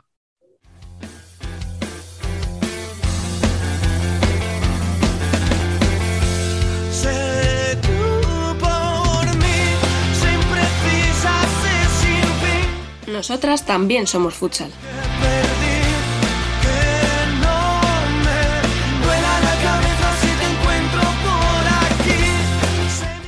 Aquí estamos una semana más para analizar lo mejor del fútbol sala femenino patrio con Dani, que sigue del debate, con Alba Herrero, muy buenas. Hola, buenas. Y con Francaque, ¿qué tal? Hola chicos, chicas. Hoy volvemos a tener invitada, Así que vamos con el análisis express eh, típico, ¿vale? Primer tema que me gustaría sacar hoy, tres madrileños, Rayo, Leganés y Móstoles, y tres equipos que van sin puntuar hasta ahora. Fran, te veo resoplar. Es, que, es que no es normal. Resoplo porque es, es raro. Porque la comunidad suele ser, la comunidad de Madrid siempre el nivel suele ser alto y ver a tres equipos, es que encima no han puntuado. O sea, no es que digas que están ahí con tres, no, es que tienen cero puntos. Y, encima hay, creo que sí, algunos con goleadas. O sea, hasta la, es bastante raro, sí. Que la clave es esa, Fran, que no puntúen es raro. Mm. Que se lleven, pues eso, este fin de semana Leganés 7, mm, Rayo 13, que ha habido otra, alguna otra goleada. Eh, es raro. Pero que Móstoles, por ejemplo, perdiera en casa 0-2 con Telde. Sí. Son, o sea, son, son varios resultados raros. Que sean los tres madrileños, supongo que es casualidad. A mí me llama la atención por lo que tú dices, por el nivel del fútbol que hay, que hay en la Comunidad de Madrid. Yo creo que más o menos siempre lo hemos dicho, ¿no? Que Madrid y Galicia son las más fuertes. ¿Sorprendente? Sí, bastante, para mí, la verdad. Para mí también. Yo, para mí, o sea, sí que me. Yo veo que es casualidad que sean los tres madrileños, pero sí me parece, me sorprende más que Móstoles esté ahí abajo. Después del arranque de la pasada temporada, no sé, me esperaba más de un Móstoles en las tres primeras jornadas. Viendo los equipos contra los que se enfrentan. Sí. sí. O sea, ese partido, ese partido de Telde, es que no, vale que un partido malo lo puedes tener, pero no hay por dónde cogerlo. Mm. Hombre, a ver, yo realmente el caso quizás sea, o el más raro quizás sea el del Móstoles. Eh, Leganés y Rayo mm, podíamos sospechar que podían estar sufriendo este año, mm. pero de Móstoles no esperábamos quizá que acusaran tanto eh, las dos bajas de este año. Sí. Yo creo que a Móstoles le, le falta carburar, pero no creo que vaya a sufrir. Espero. Dicho esto, ya está, ya, la, ya has gafado. Eh, nuestro, otros años decíamos... Nuestra disculpa a los aficionados de Móstoles. otros años decíamos que había arrancado muy bien y se desinflaba. Oye, quizá quizá la planificación física, y esto me estoy tirando a la piscina que ni Michael Phelps, eh, lo mismo lo han planificado de otra manera, precisamente para evitar, pues eso, que el equipo llegue desfondado a la segunda vuelta. Lo que pasa que, claro, tampoco puedes esperar a sumar. Ya. Y hablando de esperar por sumar, dos equipos que están teniendo problemas para ello, Burela y Futsi. Destacadas ya desde el principio de la liga, eh, Las únicas lo mismo otros años, ¿verdad? Ah, Pero tampoco han puntuado, ¿no? No, no. no. Ni, han, hecho goles. Ni son las máximas goleadoras. Que yo a mí quizá de Futsi no me sorprende tanto porque otros años ha metido muchísimos goles desde el principio también, pero Burela sí. no estábamos acostumbrados a ver un Burela tan goleador, ¿no? No, yo es que este año yo creo que ha cambiado un poquillo, porque está, está, bueno, de hecho, y gracias, están jugando más Emily y, y nuestra, nuestra top. ¿Cómo que nuestra? Eh, eh, disculpa. ya se ha subido al barco, Dani. El carrito, eh, No, discúlpame, el carrito de Irene. Madre ya- mía, los tres hooligans. Eh, No, no, no. La Sampereta estaba llena ya, ¿eh? Escúchame. Que, Samper es muy buena, ya lo sabíamos. Que Emily es muy buena, ya lo sabíamos. Y que Dani, cuidado, que es muy buena, ya lo sabíamos, pero que Dani, mm, yo a veces lo he escuchado y, y no digo que no sea verdad, ¿eh? Pero claro, tú escuchas cuando hay gente que entiende de esto y te dice, no, es que a medida que vas cumpliendo años te cuesta coger más, ¿no? El ritmo. Que los, los chavales, las chavales, las de 20, como que empiezan la, la temporada como un tiro porque físicamente les cuesta menos. Y llega Dani y dice, espera, sujétame el cubata, ¿sabes? 38 palos y empieza la temporada siendo la mejor casi del equipo. Ojito, ¿eh? O sea, por Sí. decir algo distinto y que no nos digan que somos unos hooligans, como nos lo está diciendo Alba, por ejemplo, ahora. Que parafraseando a Nano de nuevo, qué buena es Dani. Sí. Mm. Hay que darle esa sección, ¿eh? No, y aparte, aparte, Patricia también ha empezado muy bien. Mm. Y, yo creo que los, los fichajes ha- han empezado, han empezado muy bien Mm. y no sé, veo un equipo bastante rodado para todas las piezas nuevas que tiene. Mm. ¿Sabes qué pasa? Que no tiene 15 jugadoras, Exacto. ¿Vale? No, tienes que repartir minutos en tres rotaciones Ahí completas. Eso también es cierto. Es que solo Ahí tienes ocho. Ocho más luego las ucranianas que, bueno, oye, están ahí para jugar sus minutillos, para dar descanso cuando puedan y que no lo hacen mal, Sí. pero oye, que al final, o sea, no, no podemos comparar. No es lo mismo lo que, los minutos que el año pasado te podía jugar una Bea Mateo, Lara, Ale de Paz, sobre todo, ¿no? A lo mejor, etcétera, que los minutos que te están jugando este año, pues, pues eso, jugadoras que están ahí un poco para completar plantilla. Entonces, claro, pues eso, lo que decíamos, las Irene, Emily, Antía y Patricia, pues oye, van a tener más minutos de los que tendrían de, de- de otra manera. Sí. Al final ya Sí. sabíamos que con Julio, por decir que Silene va a jugar mucho era evidente, de que Dani va a jugar mucho, o Peque, era evidente. Pero hay otras jugadoras que se han aprovechado de esa plantilla más corta. Y yo creo que por eso lo que tú dices, Alba, se está cumpliendo, que, que están jugando muy bien y muy. Al final son dos fichajes, si lo pensáis, tampoco. Sí, son dos. No, bueno, para mí, para mí son cuatro. Pero bueno. Pero es que es eso, Fusi, que sí que ¿qué ibas a decir de Fusi. Si es que, es que podríamos coger, pegar un trozo pero de es que es otra la temporada semana más. pasada. Claro, o sea, es Sí, que es, brutal, pero es que es tan brutal que lo hemos hecho costumbre. Sí, sí. Es Ya, la no, no- no afición. lo ponemos, no lo ponemos, eh, nunca lo comentas, "Jo, ¿qué de goles lleva Futsi? Porque como lo iba haciendo temporada tras temporada, te dices, va, pues otro- otra goleada de Futsi, nada Yo- nuevo. Yo Pues eso era lo que me refería al principio. Claro, o sea, cuando, cuando os os pongo, decía. os pongo un ejemplo. ¿Qué hubiera pasado con un equipo que va ganando 7-1 a falta de 8 minutos para acabar? se acaba 7-1. Hubieran rebajado, eh, jugadoras que menos eh, minutos suelen tener, tener cuidado, no nos lesionemos que acabamos de empezar la temporada. Pues es que Futsi iba ganando 7-1 en el minuto 33 o 32 Sí. y mete 6 goles en los últimos 8 minutos. O sea, es que tiene una ambición ese equipo que es la hostia. Además, yo le No doy más valor tiene una lo- mentalidad increíble, tío. le doy más valor a lo que está haciendo esta temporada porque está jugando muchos partidos sin, sin varias jugadoras. Aquí, por ejemplo, vino sin Ari y sin Yu. Mm. El, el otro día sin equipo ni lo nota. No, no, O sea- el otro día en casa también faltaron, o sea, está- hay- llevaba los partidos que está faltando gente, pero no, no. Siguen igual. Es que da, da igual, da igual que, mira, da igual que falte, da igual los cambios, da igual la rotación. El- no, no bajan. O sea, no bajan intensidad, ni nivel, ni nada. O sea, es que es competirle un equipo 40 minutos a un nivel altísimo. Eso es muy complicado. Y claro, llegas al minuto 33, llevas 7 goles, dices, bueno, eh, estoy reventado, reventada, perdón, eh, bajarán un poco, te despistas y Por eso te digo. Es que es eso. Y no, y que luego, por ejemplo, siempre se dice ¿no? que lo difícil no es llegar, sino, sino permanecer. Y el año pasado las Córdoba pegan una explosión increíble, María Sanz eh, da un paso adelante o, o cinco pasos adelante, y es que han empezado la temporada igual.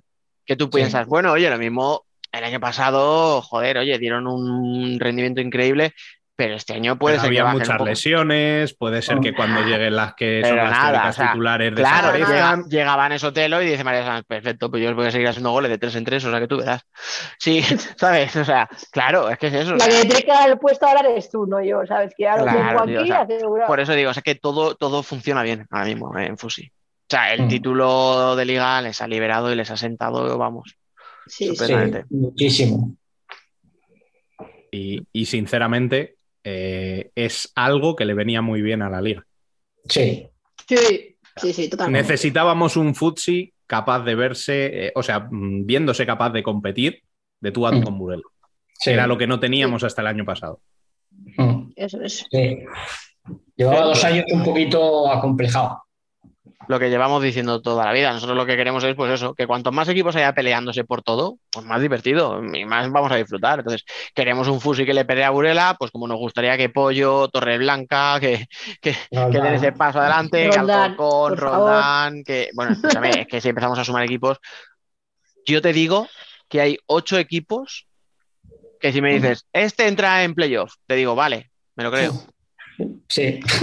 Yo cada, yo cada jornada y cada temporada que pasa eh, soy más fan de Roldán. Lo siento. Entonces, Eh, el Me toca la con ganas de hablar de Roldán.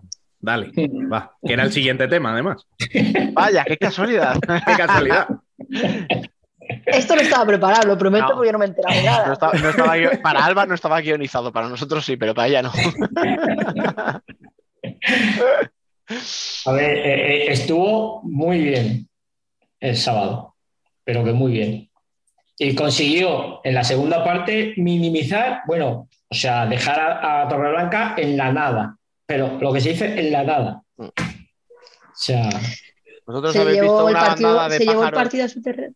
Perdón, Perdón, espera, muy rápido. No, no, muy rápido. Era una comparación muy tonta. ¿Habéis visto las bandadas de pájaros que van volando y todos giran a la vez y todos Sí. saben por dónde tienen que ir y siguen una corriente, no sé qué? Eso, eso es Roldán, tío. O sea, Sí. es un equipo que Exacto. sabe qué tiene que hacer, dónde tiene que ir y todas van a lo mismo y todas reman en la misma dirección en el momento indicado. O sea, mm, Yo hay, hay un momento en el que Morenín pide tiempo muerto y, y les dice a las jugadoras, eh, se están llevando para adelante para luego jugar la espalda eh, y tal. Y, y a ella, sí, sí, sí, da igual. Se lo estaban haciendo igualmente, Morenín, pero no os he dicho que iban a hacer esto. sí, sí, sí, claro. Pero da igual. O sea, el nivel Te- que está jugando. Te lleva a lo suyo y, y ahí es es el mismo que acabó la liga. Es que Sí, no, no. no han bajado el nivel. Es que aparte, Ni ayer, físico ni nada. Ayer jugó una chiquilla que ha subido este año del filial, que no llevaba nombre en la camiseta, y es como si, no, como si ya llevara en el primer equipo. Pero porque llevan trabajando ese sistema de juego desde el filial. Entonces, al final, Sí, sí, una sí, persona- sí. que, es, Mm. que es lo lógico de los filiales, por cierto. Para eso debería de estar. Te iba a decir. Aunque, aunque hagamos excepción de la. O sea, no al revés, aunque hagamos norma de la excepción, ¿no? Como- bueno, da igual. Bueno, sí. Me habéis entendido. refiero, lo normal es eso, que Sí. llegue, que tú somos alguien del, del, del B y se sepa todas las jugadas, se sepa cómo jugar. Pero es que Mm. lo hacen perfecto, es una maquinaria de verdad, perfecta. No. Y aparte, tiene a Maite, Maite Mateo está a un nivel. Escúchame. O sea, la dupla de Maite con Noelia Montoro Sí. es brutal, tío. Sí. O sea, eh, y no lo digo que también, obviamente, por la jugada del cuarto gol. No, no, no. Es- Porque es que, o sea, Que te también. ponen pa' ti, pa' mí, pa' ti, pa' mí, que dices, bueno, saliros del pabellón, ¿eh? Os podéis hacer cinco kilómetros más haciendo dos paredes y no, no, no la quita nadie. Pero es que, es, ¿ves? Es el ejemplo. es- o sea, para mí ellas dos, más allá de que el nivel que está dando Maite Mateo este inicio de temporada es la hostia, ¿vale? Está dando un nivel brutal. Tampoco deberían sorprendernos, pero bueno. Eh, es que es eso, tío, es lo bien que se entienden ellas dos. Y lo que es Mm. Roldán cuando están ellas dos en pista es que es, es una locura, tío. Claro. A eso, a eso me refiero yo cuando he dicho antes que dejaron a Torre Blanca, lo minimizaron mucho. Es que Ana Luisa pasó completamente desapercibida, pero desapercibida completamente. Pero, Sí, no, no era capaz de, de aguantar Nada. el balón y no, va. que va, que va. Sufrió un montón en defensa, además. ¿eh? Estaba- o se adelantaba, o se le adelantaban, o, o- o una la esperaba, venía la otra por delante y se la quitaba. O sea, mm, la y, Lo- y Lola ha vuelto de la lesión muy No, bien. es que es lo que hablamos a principio de temporada, que añadías a una tía más con gol, porque se ha terminado la temporada antes de lesionarse la máxima goleadora. Decir yo creo que ya lo comentamos, que Patricia era, era una baja importante, pero que la que recuperaba tenía más gol todavía. Eso Más es. gol. Es otro juego, porque Lola es ala, tal, Patricia te daba más juego, ¿no? De, de pivot, pero para mí Lola tiene mucho más gol. Tiene más, es que tiene mucho más gol. A Desde aquí pedimos perdón, pedimos perdón al Roldán por gafaros, lo sentimos de verdad. Escucha, tengo la sensación de que a Roldán no le gafamos ni nosotros. No, Ay, porque... va, Adiós. Adiós. Esto, aquí me he pasado, ¿verdad? Ya está. Roldán no gana un partido más. Madre mía, no Para, para, para el que nos escuche, Rubén ha desaparecido de la pantalla. ¿Por qué haces estas cosas, Dani? Porque lo pienso de corazón, joder. por eso, por eso. Si lo piensas, no lo digas. El, el marín, el marín tiene que estar dando palmas con las orejas. En fin, vamos- vamos, a pasar de tema porque Vamos a de esto, otro equipo, venga, vamos. eh, bueno, y esta liga, primera victoria, esperamos que de muchas, tanto para Alcorcón como para Urense. Dos equipos que en principio están hechos para estar en la parte alta y que no habían tenido el mejor de los inicios, ninguno de los dos. Sí.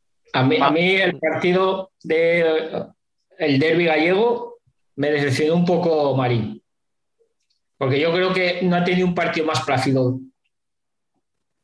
Vale, yo creo que hace años que no tiene un partido tan plácido. Sí, bueno, y aún así, cuidado, ¿eh? Tuvo ahí alguna parada. Sí, pero me refiero que es que. Sí, sí, que no fue lo que esperábamos ya. Sí, yo, yo esperaba que, pero con el juego de 5 fue porque con el juego normal Mm. no, no, no, no sufrió. Mm. Vane estuvo bastante tranquila. A ver, eh, primera victoria de los dos equipos, ninguno de los dos partidos fue muy, muy allá, ¿vale? No, O sea, el Además- de, el de Alcorcón tuvo más ritmo, más que nada porque ni Alcorcón ni Alcantarilla eran capaces de frenar un, o sea, de parar un balón y, y- y dar cuatro pases, eran un puto correcalles todo el rato, eran balones largos, perdidas, contra de recontra de recontra, o sea, fue un partido histérico donde todo el mundo corría, ¿vale? Pero bonito, bonito no fue. Y el de Orense fue lo mismo. Lo que pasa es que Orense fue más efectivo. Orense mató el partido con dos jugadas, no te voy a decir aisladas, pero bueno, sin muchas ocasiones lo mató. Y el otro fue un partido más igualado hasta última hora, pues que al final en una jugada un poco rara, pues eso. Entonces, yo creo que ahí incluso en cómo se metieron los goles, mm, te, te define un poco el partido. sí, si veis el 2-0, el de Candela, es un gol es un golazo. de tener la pausa suficiente para, para ponerle un balón arriba a Silvia, que, que hay que ponérselo. Arriba. Es que hay que la- ponérselo arriba. Claro, pero por eso, con toda la calma, o sea, un, un- un- un balón que recibe Candela en banda se gira súper bien, pero que tiene toda la calma del mundo para encarar a Silvia y ponérsela bien. Y el gol de Clau, el que da el 1-0 al Corcón, pues un balón que rebota, que da la otra, que la toca con la espuela, que le da no sé quién, y de repente Clau hace pama, va adentro. Es un gol extrañísimo de rebotes que nadie sabe cómo llega hasta ahí, pero llega, lo mete, tres puntos. Oye, pues ya está, se acabó la mala racha y a sumar. Mm. Claro, al final igual son, no son dos partidos muy, no han sido dos partidos muy vistosos de muchas ocasiones, de mucho fútbol sala, de, de todo lo que tú quieras, pero son dos victorias para dos equipos que necesitaban puntuar Sí. En casa, que se les estaba haciendo cuesta arriba al inicio. Son, dos victorias balsámicas. Entonces, que no ha sido lo más, no habrá sido lo mejor para la, que probablemente tanto Mondo como Pirus estén diciendo, "Uf, tenemos que mejorar en esto, en esto, en esto. Habrán sacado mil fallos, pero tienen tres puntos. Pero voy a corregir fallos con que tres puntos. Efectivamente. Se, se llora mejor con tres puntos en la hucha, casi. Sí. Eso es. El lunes, o sea, bronca a todas, y... pero tres puntos. Sí. No, ¿sabes qué pasa? Que al final eh, es muy pronto para hablar de, joder, qué mal, qué mal. Pero claro, mm, unos porque tenían que, que viajar a Roldán, las Mm. otras porque tenían que irse a Melilla. Pero, joder, ya llegar a la tercera jornada sin victorias y tampoco ganas. Para mí son dos equipos que no son candidatos, no sé cómo llamarlos, eh, candidatos a, a estar arriba. Exacto. Pero son dos equipos que te pueden hacer pero- un apaño, que te pueden en un momento dado pelear, tal. Entonces, oye, necesitan también un poquito, que tienen que mejorar muchas cosas, ¿eh? Los dos, o sea, los dos equipos. En Orense entiendo que la mejora tiene que venir por parte de eh, entender lo que quiere Mondo, porque al final eran muchos años con, con Morenina allí. Sí. Y, eh, oye, te tienes que rehacer al estilo del juego. Mondo al final venía de entrenar a la selección sub-10 y no sé cuántos, madrileña. Le falta también a ella, o sea, como entrenadora incluso, ¿no? El ritmo del día a día. Y en Alcorcón no sé, porque en Alcorcón es verdad que no ha habido mucho cambio. No sé si es que ahora las jugadoras tienen otra vez que volver a coger eh, confianza en sí mismas, ¿no? El creerse que lo que hicieron el año pasado no fue casualidad y demostrarse que tienen, que pueden, ¿no? Volver a, a- a ser, pues eso, un equipo peleón que da guerra, que propone ataques, tal. pero yo creo que son dos equipos que al final van a estar ahí.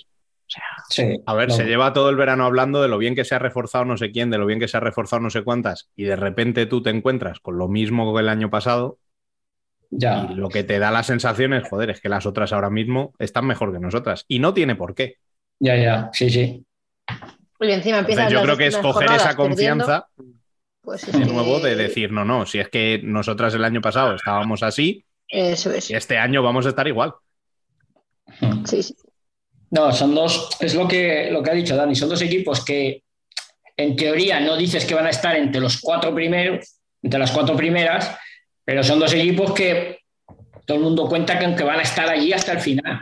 Van a dar mucha guerra hasta el final. Y van a poner la liga bonita. Y si se Mm. empezaban a quedar atrás, eh, ya, Vale, vale, que son tres jornadas y todo lo que tú quieras. Pero ya lo vas arrastrando. Ya son Es seis puntitos menos que igual te acuerdas al final de temporada. En teoría son ocho equipos los que van a estar allí. Si tú ya en la cuarta jornada estás con cero puntos, ya la cosa se complica bastante.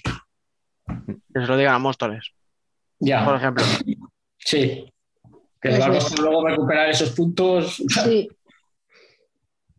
Porque Por es, que eso- encima, todavía, es que encima Móstoles todavía no ha jugado con ninguno de esos equipos.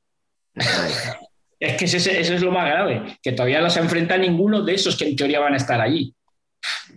Esa es la historia, pero bueno, si es que al final es lo que os decía, o sea, a mí me dices, oye, ¿te crees que Alcorcón o te crees que Ourense entre en playoff? Sí, sí, tendrán que hacer un temporadón de la hostia, de acuerdo, porque no son favoritas, pero ¿por qué no me lo voy a creer? Vale, pero es que Torreblanca también de- tiene que estar ahí por todo lo que ha fichado, Sí. no ahora, sino en invierno. Eh, Roldán, con lo que acabamos de hablar de Roldán, ¿cómo no lo voy a meter ahí? Móstoles porque le está costando arrancar, pero si hubiera arrancado un poquito más como esperábamos, le meteríamos ahí. Sí, también. Pollo, hostia, para mí Pollo, con todos los movimientos que ha tenido de entrada y de salida, creo que tiene en general mejor plantilla sí. que el año pasado. De los que mejor ha fichado junto con la Bocatelía. Y, El- y ese es, Alcantarilla es otro que tal. Marín se ha reforzado muy bien. Sí. Mm.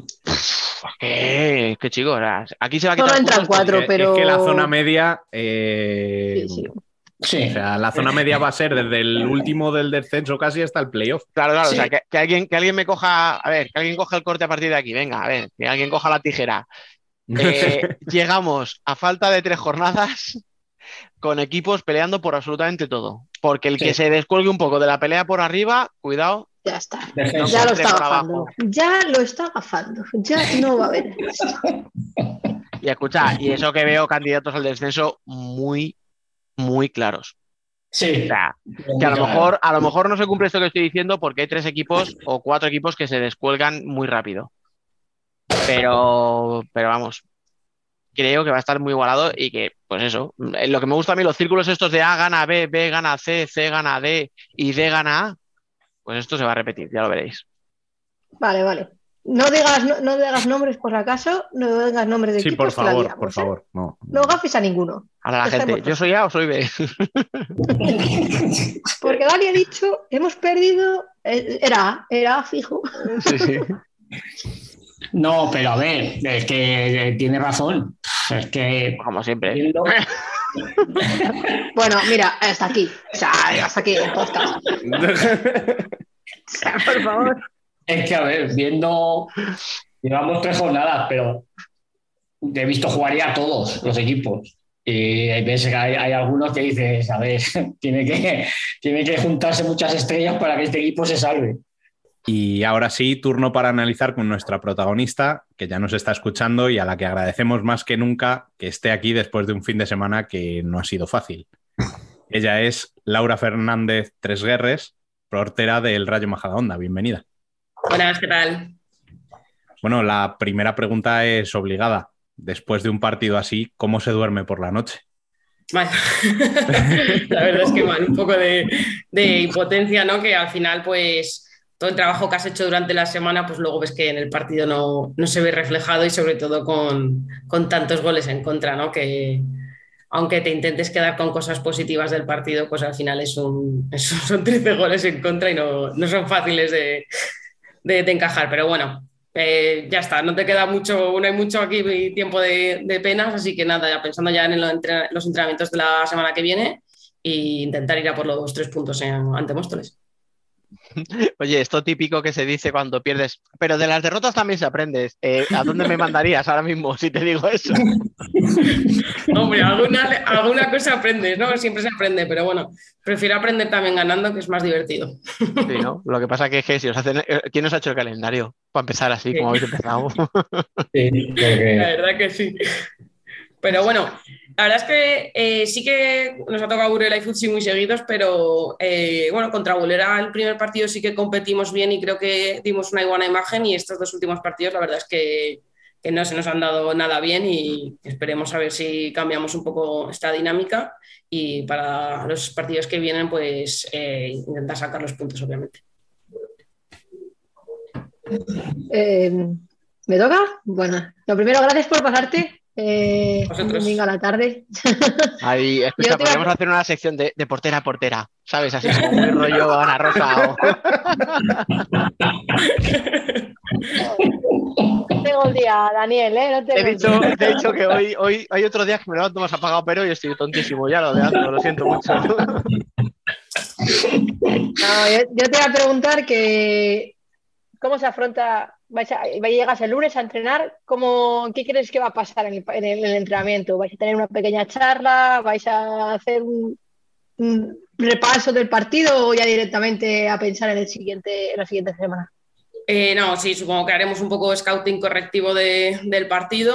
Eh, supongo que Ángel se centrará en los errores más graves que hayamos cometido, intentar corregirlos y ponerle solución. Y luego un poco ya sí que empezaremos a, a ver un poco, a plantear el, el partido siguiente contra el Móstoles y ya está. Si es que, como digo antes, tampoco te da mucho tiempo. Al final la liga tiene que su parte buena en que sea todos los fines de semana, ¿no? y que es una competición regular y que, bueno, que no te da tiempo a mucho lamento porque enseguida tienes otro partido. Así que, bueno, ayer y hoy sí que estás más triste, ¿no? Afectada, pero bueno, ya mañana pues otra semana y empezar de nuevo. Hola, vale, voy yo. Muy buenas. Buenas. Gracias por pasarte. Mi pregunta era que esta temporada, por lo que se está viendo, va a estar un poquito más complicada. ¿Cómo lo afrontáis? Bueno, la verdad es que hemos tenido un poco de mala suerte. Éramos, vamos pocas en plantilla, son cortas en plantilla y encima se nos ha lesionado un par, o sea que no estamos teniendo mucha suerte en eso. Somos ahora mismo son siete jugadoras de campo, así que eh, tenemos a Peque que ha tenido una fisura en el radio y, y Andrea que tiene, acabó la temporada pasada, pero tiene molestias en, en la rodilla y bueno, estamos esperando también que se reincorpore Cori a final de año. Así que bueno, creo que son también tres bajas sensibles y que, que- que nos, nos está pesando un poco estas bajas, pero bueno, que la- con las que estemos hay que ir y creo que sí que este año, bueno, se está viendo que hay equipos que, que acaban de ascender, pero que tienen muchísimo nivel y que, que están ahí, que han conseguido puntos y también ante rivales fuertes, o sea que va a estar más complicado, pero bueno, todavía es pronto y aún nos queda margen para, para intentar luchar y, bueno, intentar hacer otro año más que Majadahonda sea de, primera división, como venimos haciendo los últimos nueve años. Mm, Además, lo que lo pasa, claro, es que eh, es lo que hablamos del calendario de lo que habéis tenido, pero es que ahora encima da la casualidad de que vais a Móstoles, que no es fácil, pero claro, encima le vais a pillar también con una necesidad de sumar puntos de la leche por el inicio que han tenido. Que yo no sé si eso es bueno, ya no sé si es malo, o sea, ya no sé cómo influye que lleguéis con cero puntos los dos equipos. Prevemos que es un partido bastante duro, ¿no? Porque vamos a llegar los dos con, ganas de ganar nuestro primer partido, pero, pero bueno, creo que seguro que es un partido bonito e interesante eh, y, y jugarlo encima Villa Fontana también aprieta mucho y la verdad es que mola jugar allí, la verdad. ¿Ves? La gente se acojona, a ellos les gusta, es que esta gente está mal. O sea, ya os digo. Os digo, la de veces que os he dicho que los porteros y las porteros están locos y no me hacéis caso, es que de verdad, pero bueno. Si tenemos aquí una portera, ya sabemos que las porteras no. Ah, pero la nuestra no computa. Esa ya. A ver, eso es, la, la vuestra está para retirarse, así que vamos a ir con la que juega, con la que juega y la que lo hace bien, ¿vale? Por favor. Venga, va, te, te voy a preguntar porque si no se van a acabar metiendo conmigo y esto va de ti, no de mí. O sea, Exacto. es que eh, has dicho antes que los equipos ascendidos están- se han reforzado muy bien, están, bueno, están bastante arriba, eh, no lo están haciendo nada mal. ¿Crees que en estos nueve años que lleva el Rayo en primera se ha acortado cada vez más esa diferencia entre recién ascendido, eh, equipo que está en primera? ¿O crees que solamente se ha pasado este año? No, yo creo que siempre que ascienden tres equipos, siempre hay alguno que da la sorpresa o es más consistente ¿no? que, que, otros y sí que es muy tónica o la tónica general de muchos años es que el equipo que sube, equipo que desciende, ¿no? Bueno, a Embajadonda también nos ha pasado en, en, dos ocasiones, que el mismo año que ascendimos, descendimos y es difícil al final porque el nivel de primera es, es bastante, es bastante alto, así que sí que hay equipos este año que, que, que, son recién ascendidos y que están ahí, pero bueno, creo que todavía es pronto, que hay que ver cómo se desarrolla y la liga y, y cómo van, pero vamos, seguro que, que tienen sus oportunidades de, de, estar o de mitad de tabla por lo menos. Así que nada, también mm. está bien que haya más, más equipos, ¿no? Que no siempre participen los mismos, que también es diferente y, y tienes la oportunidad de jugar contra, contra más equipos. Escucha, es que esto si fuéramos niños de 5 años, eh, dices tú lo de los recién ascendidos, pues que diría, veríamos la plantilla de alcantarilla y diríamos, es que no se vale. Eh, joder, trampa. porque claro, le llamamos recién ascendido porque realmente vienes de segunda. El club, sí, sí. Pero claro. o sea, se han reforzado muy bien. Como me lo, a, mí, a mí me decía alguien ayer, es una UMA mejorada, o sea, o sea una UMA, una UA, perdón, una UA. UA. ¿Sabes? Sí, y es verdad, o sea, claro, es que hay equipos que sí, que son recién ascendidos, pero es que tienen una, un potencial brutal. O sea, es que tienen jugadores sí, internacionales, bueno, es que tienen 12, 13 tías de primer nivel. No solo por, por, fichajes que hagan, porque la Marelle mismamente, joder, yo creo que son jugadoras que llevan jugando, bueno, llevan con el mismo entrenador yo creo que cinco años, ya estuvieron en División de Honor hace, bueno, División de Honor, soy vieja, ya se me nota. En primera. en primera. Fem... Joder, como tú seas mayor, yo ya no. bueno, tengo 34. El resto nos jubilamos. eh, eh, joder, que llevan, eh, llevan mucha, mucho tiempo muchas jugadoras juntas con el mismo entrenador y yo creo que el último año que descendieron, para mí lo hicieron muy bien y fueron para mí el equipo de revelación, jugaron muy bien en, en la categoría que, que, nos estuvimos jugando y peleando con ellas el, el, descenso y no es un equipo que haya, que haya hecho fichajes de como por ejemplo de Alcantarilla, ¿no? Creo que tienen un bloque muy bueno y que esos equipos también tienen su, su mérito, ¿no? Sí, ahí, ahí tienes razón. Es que además, yo viendo y las bajas que tenéis vosotras, por eso te preguntaba que cómo afrontéis la temporada, porque este año va a estar bastante complicadillo. O sea, y si encima Móstoles, que suele estar arriba, también se mete ahí, Leganés, que suele también está ahí, la cosa se complica un poco más. Bueno, para nosotras mejor a día de hoy. Cuanto más en el lío, ¿no? Efectivamente, cuanto más equipos en la pelea.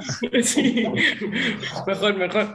En cuanto a intereses nuestros, pues sí, un poco los equipos que a día de hoy tienen menos puntos, pues que, que sigan perdiendo, sin desear el mal a nadie, obviamente, y que, que podamos nosotras puntuar e intentar meter cabecilla y, y irnos alejando un poco a poco de, de la tabla de la clasificación, que ahora mismo creo que seremos últimas. Así que nada, a, seguir luchando lo que queda de temporada, que como digo es pronto. Mm, a mí lo que me sorprende, por ejemplo, así un poco, perdón, en general, es ver a tres equipos madrileños, a vosotras, a Móstoles y a Leganés, con cero puntos, que son tres sí. jornadas, ¿vale? O sea, que una racha de tres sí. derrotas en la jornada 15, 16 y 17 nos llama tanto la atención. Pero sí que parece que no, que con el nivel que hay en Madrid sorprende a lo mejor, ¿no? Tanto equipo madrileño ahí abajo. Sí, también hay que ver un poco el calendario, que al final a veces a principio de temporada, pues a lo mejor dependiendo un poco de cuándo hayas empezado la pretemporada o no, si has tenido más o menos tiempo y bueno, hacer el, el típico recordatorio que muchos equipos todavía no somos profesionales y a lo mejor el tiempo de pretemporada empezar este año la, la liga un poco antes pues ha pillado un poco más, más justo y a lo mejor no hemos entrenado, no hemos tenido el tiempo suficiente para, para carburar. En Móstoles también han cambiado de, de entrenador, se ha ido Patrick, que yo creo que era eh, muy importante para, para, el equipo y supongo que lo, que lo estarán, que estarán notando. Se ha ido el primer entrenador y la segunda entrenadora, ¿no? Pues casi.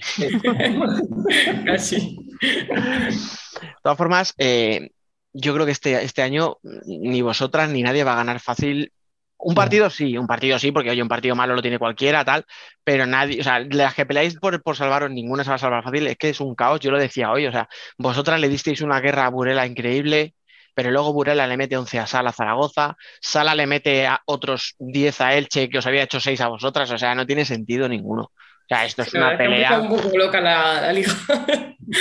No sé si digo, como es al principio, a lo mejor estamos ahí un poco eh, eh, carburando, ¿no? Y, que no hemos empezado a arrancar un poco el, ritmo que deberíamos de, tener ya. Y bueno, también que haya más alternativa hace la liga más competitiva, tanto por arriba como por abajo, ¿no? Más alternativa.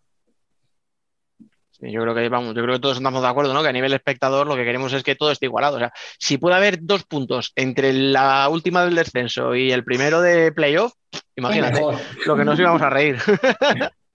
Igual a los equipos y entrenadores no les hace ninguna gracia jugadores, ninguna. Pero como nada de lo que yo digo, pero. Nosotros como enanos no lo vamos a pasar. No, es que además lo que comentaba, lo que comentaba ella es que, cabo, vosotras empezasteis más tarde la pretemporada. Sí, bueno, no sé el resto de equipos, ¿no? Pero al empezar la liga una semana antes de lo normal, eh, y como repito, no somos profesionales, pues a veces también, oye, la gente tiene su trabajo, tiene sus vacaciones y em, depende un poco de lo que trabajes, a veces te obligan a cogerte las vacaciones en determinada época del año, así que bueno, para ajustar un poco que estuviéramos el grupo, aunque te manden trabajo eh, obviamente físico, ¿no? Para hacer durante el verano no es lo mismo eso que luego ponerte en pista. Y en nuestro caso, si hemos cambiado de entrenador y también un poco de, sistema de juego y de metodología de trabajo, pues, pues también no es que te dificulte, ¿no? Pero que llegar a tu meta te, se te complica un poco, se te alarga más en el tiempo. Yo te iba a preguntar, eh, ¿cómo, cómo, se, cómo se, eh, se lleva, a ver si me explico bien, ¿eh? porque estoy un poco... ¿Cómo se lleva? En dos años habéis tenido cuatro entrenadores en total, si no he contado mal. ¿Cómo, cómo se lleva a la hora de entrenar, a la hora de, jugar, de, de, acoplarte a un nuevo sistema de juego? Porque al final es, cada, cada entrenador tiene su estilo. Ah, supongo que haya costado un poquito. Sí, la verdad es que hemos pasado un periodo de... Estuvimos con Mondo tres años, si no recuerdo mal, y justo después de ella sí que hemos tenido a Carlos, eh, otra vez Carlos, y, ahora, y ahora Ángel. Y bueno, pues cada uno es diferente, de cada uno aprendes eh, cosas obviamente y intentan hacerlo lo mejor posible, pero sí, cada, ves diferentes metodologías también, ¿eh? como jugadora también aprendes ¿no? a ver eh, pues los diferentes estilos de, entrenadores. y cómo se entrena, ¿no? cómo desarrollan su trabajo y también, bueno, sí que de, cara a aprender está guay, pero de cara también a trabajar, pues sí, se te hace un poco complicado no ir adaptándote a cada uno de ellos y, llevarlo. Y, así, perdón, ¿eh, chicos, voy a hacer otra pregunta, es que necesito hacerla. Eh, dependiendo de cada entrenador, ¿has tenido una parte específica de en portería diferente o se te, han pedido cosas diferentes o siempre ha sido enfocado a lo mismo? No, bueno, principalmente trabajo de portería como tal, sí que siempre hemos hecho, ¿no? Eh, a veces más, a veces menos eh, en la medida de lo posible, pero sí que depende del entrenador, te, exige, ¿no? Hace que la portera participe más o menos. Sí que hay entrenadores que es más, bueno, pues eh, paras y ya está, o aprendes de las salidas de presión X, y luego sí que hay entrenadores que te, que te exigen más a la hora de que el portero o portera sea más, en este caso porteras, seamos más participativas y nos animemos más tanto en ataque como, como en defensa. O sea que sí que es diferente. Hay entrenadores, como digo, que te, incluyen eh, más en su metodología y otros menos. Y a ti como portera, ¿qué estilo te gusta más? Y esa, esa. que me incluyan, sí. Sí, que es eh, de hecho este fin de semana con, que bueno, eh, no sé si habréis visto el partido, pero bueno, jugamos de cinco y estuve jugando yo también, que no, no lo había hecho en muchas ocasiones y bueno, también es divertido para muchas porteras. Bueno, para mí sí que me, gusta, me divierte el también participar un poco en el ataque, ¿no? Y jugar con los pies, aunque a veces se nos complica un poco, pero bueno, eh, a mí es una faceta más, ¿no? Creo que podemos aportar sin restar valor a, obviamente, ni, ni demás, que las jugadoras lo hacen muchísimo mejor. Pero bueno, también da tu cuota de ahí de, participar en, en, eso, que las porteras a veces siempre estamos más enfocadas a la defensa, obviamente. De hecho, de hecho, yo lo tenía, o sea, lo tenía aquí pendiente apuntado para, para preguntarte, porque yo, la gente lo sabe, soy muy curioso. O sea, a mí me gusta preguntar cosillas de estas que no puedes ver en un partido, sino que tienes que preguntar. Y ya que te tengo, ¿esto se, cómo se prepara? O sea, quiero decir, tú lo hablas durante la semana, joder, pues si vamos mal, si vamos bien, yo me quiero incorporar, tal. Eh, es algo que, que surge en un tiempo muerto, decir, bueno, pues mira, vas a salir, vamos a salir contigo eh, en vez de cambiar de jugador, tal.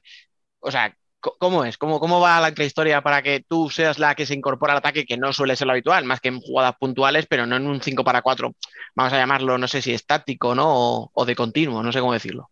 Sí, bueno, eh, cuando trabajamos sí que trabajamos también eh, con las porteras jugando de 5, o sea que no es algo que sea en el momento improvisado, o sea que sí que se ha trabajado. No, es algo, es una opción más que a, a valoración de, de, en este caso, de Ángel, que elija que, oye, mejor cambio y, y cambiamos a jugadora y juega ella, o lo haces tú directamente.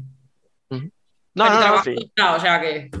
Yo te digo, la, es la curiosidad que me genera saber si se entrena, se No. prepara, si de repente dice, bueno, mira, vamos a probar esto, oye, pues en un momento dado con un 6-0 en contra, joder, pues tampoco nos vamos Sí, a bueno, engañar. también A Fusi no le vas a remontar un 6-0, entonces, oye, pues vamos a probar esto, ¿no? era- al final era más entrenamiento, ¿no? Que bueno, pues vamos a probar cosas, vamos Claro. a, practicar otro tipo de cosas que a lo mejor en otros partidos no, no hacemos y salió así, ya que íbamos perdiendo de tanto.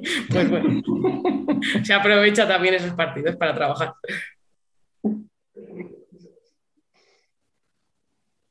¿Qué pasa? ¿Qué le da? Alba. ¿Ya? No sé, me habéis, me habéis llamado, entonces sí, ¿no? A escucha, mira, haz una cosa, pregúntasela, pero tú todavía no contestes, Y- Laura. Eso Vale. es, tienes tiempo para pensarlo y luego me contestas. Pero de aquí al final de la entrevista me tienes que dar un quinteto ideal. Lo siento. ¿vale? Entonces ahora nosotros hacemos el paripé, hablamos de algo, tal, te damos tiempo, porque luego, claro, luego siempre pasa lo mismo que la invitada se queda con cara de pescadilla diciendo, Somos, somos como muy malos, porque esto lo preguntamos siempre, se lo podíamos haber dicho antes. Pues de sí. hecho podría haberla avisado, pero es más divertido así. Voy pensando, voy pensando. Nada, nada. Tiene, tiene Ahora- que escuchar el podcast para que lo sepan. Te digo una cosa, yo que tú, cuando haga el quinteto, te ponía a ti en el ala o algo así. ¿Sabes? O sea, en plan troleo ya, ¿sabes? Sí, ¿qué pasa? Y me parecerá perfecto, ¿eh? No tengo ningún problema. Yo, cada uno que elija lo que quiera. Espera, que has dicho o de pivot. ¿Dónde, dónde- o sea, tú cuando no has sido portera, pues no sé si jugando ahí con amigas o tal, ¿dónde, dónde jugabas? ¿En qué posición? Eh, sí que me ponía arriba. Joder, Me fíjate. mucho, pero un pivot más de, de los antiguos, de aguantar el balón y que hagan entradas para, para ponerla.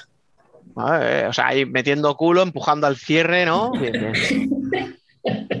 Que- que Bueno. perdo- per- perdonar, a lo mejor es que soy muy No, sí, pero es sí, que un sí, pivot se es eso, tío. O sea, el pivot es eso, ¿vale? Eh, Es que el falso pivot, no es que cae a banda. No, hombre, no. Ya, ya, No llaméis ya. pivot, joder, llamarlo otra cosa. A los que tenemos una edad ya sabemos de qué pivot ha dicho. O sea, Bueno, es que si yo he dicho, claro, yo he dicho de edad, Fran tiene toda la edad que queráis. O sea, de hecho le sobran años. Si quiere alguien. yo lo reparto. ¿Ves? O sea, una portera que se incorpora al ataque moderna, pero que si tuviera que jugar de pivot sería pivot clásico. Ahí jugando de espaldas, fajándose. Bien, me gusta. Sí, sí. Me gusta, me gusta. Venga, le, da- le das al quinteto, te damos un poco más de margen. Pero venga, os lo digo. Eh, a ver, yo creo que de portera pondría a. a- a- a- Yo misma. No. Claro, no, pero ¿cómo te vas a poner a otra portera, por favor? Pues, No, no, no. No, pondría, creo que a Marta Balbuena. Me gustaba mucho.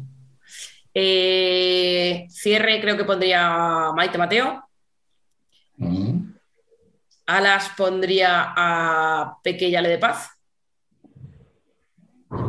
Y de pivot, ahí ya no sé qué deciros.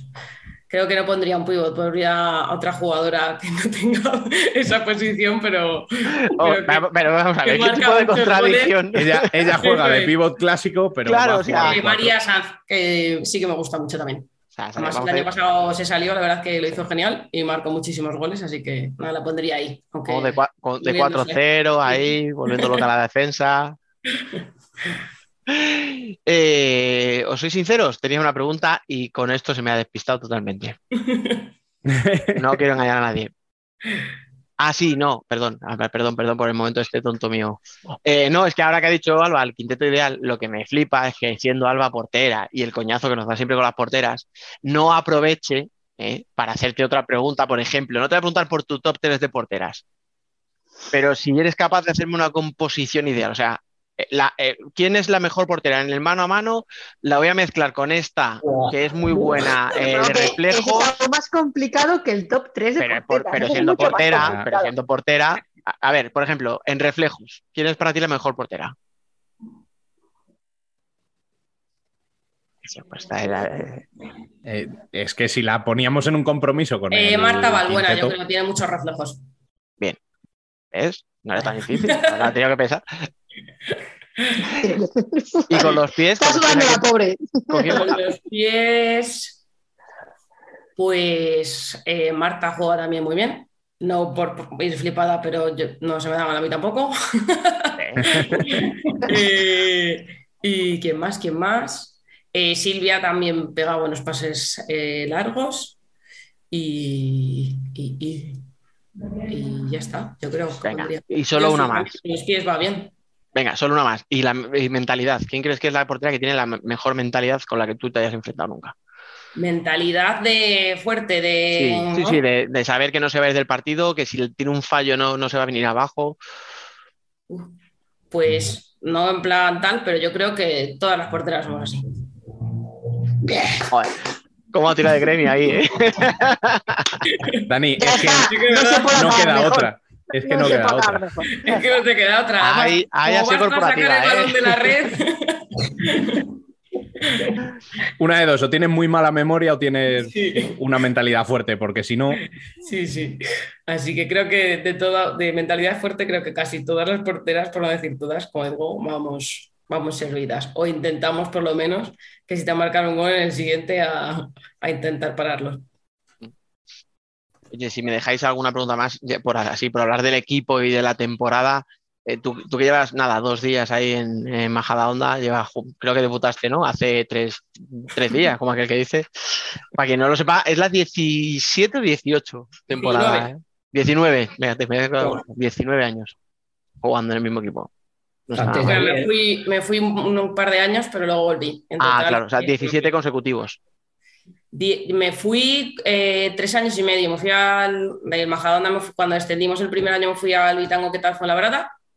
Y de ahí me fui al Futsi, que luego, bueno, eh, que luego fue el Atletina Valcarnero, y luego volví al Majadahonda. Pero sí, los últimos, yo creo que eh, desde el 2009, 10 creo, es- sigo en Majadahonda, o sea que los últimos son 12 años. Por eso, o sea que No a- algo, algo conoce del club, ¿eh?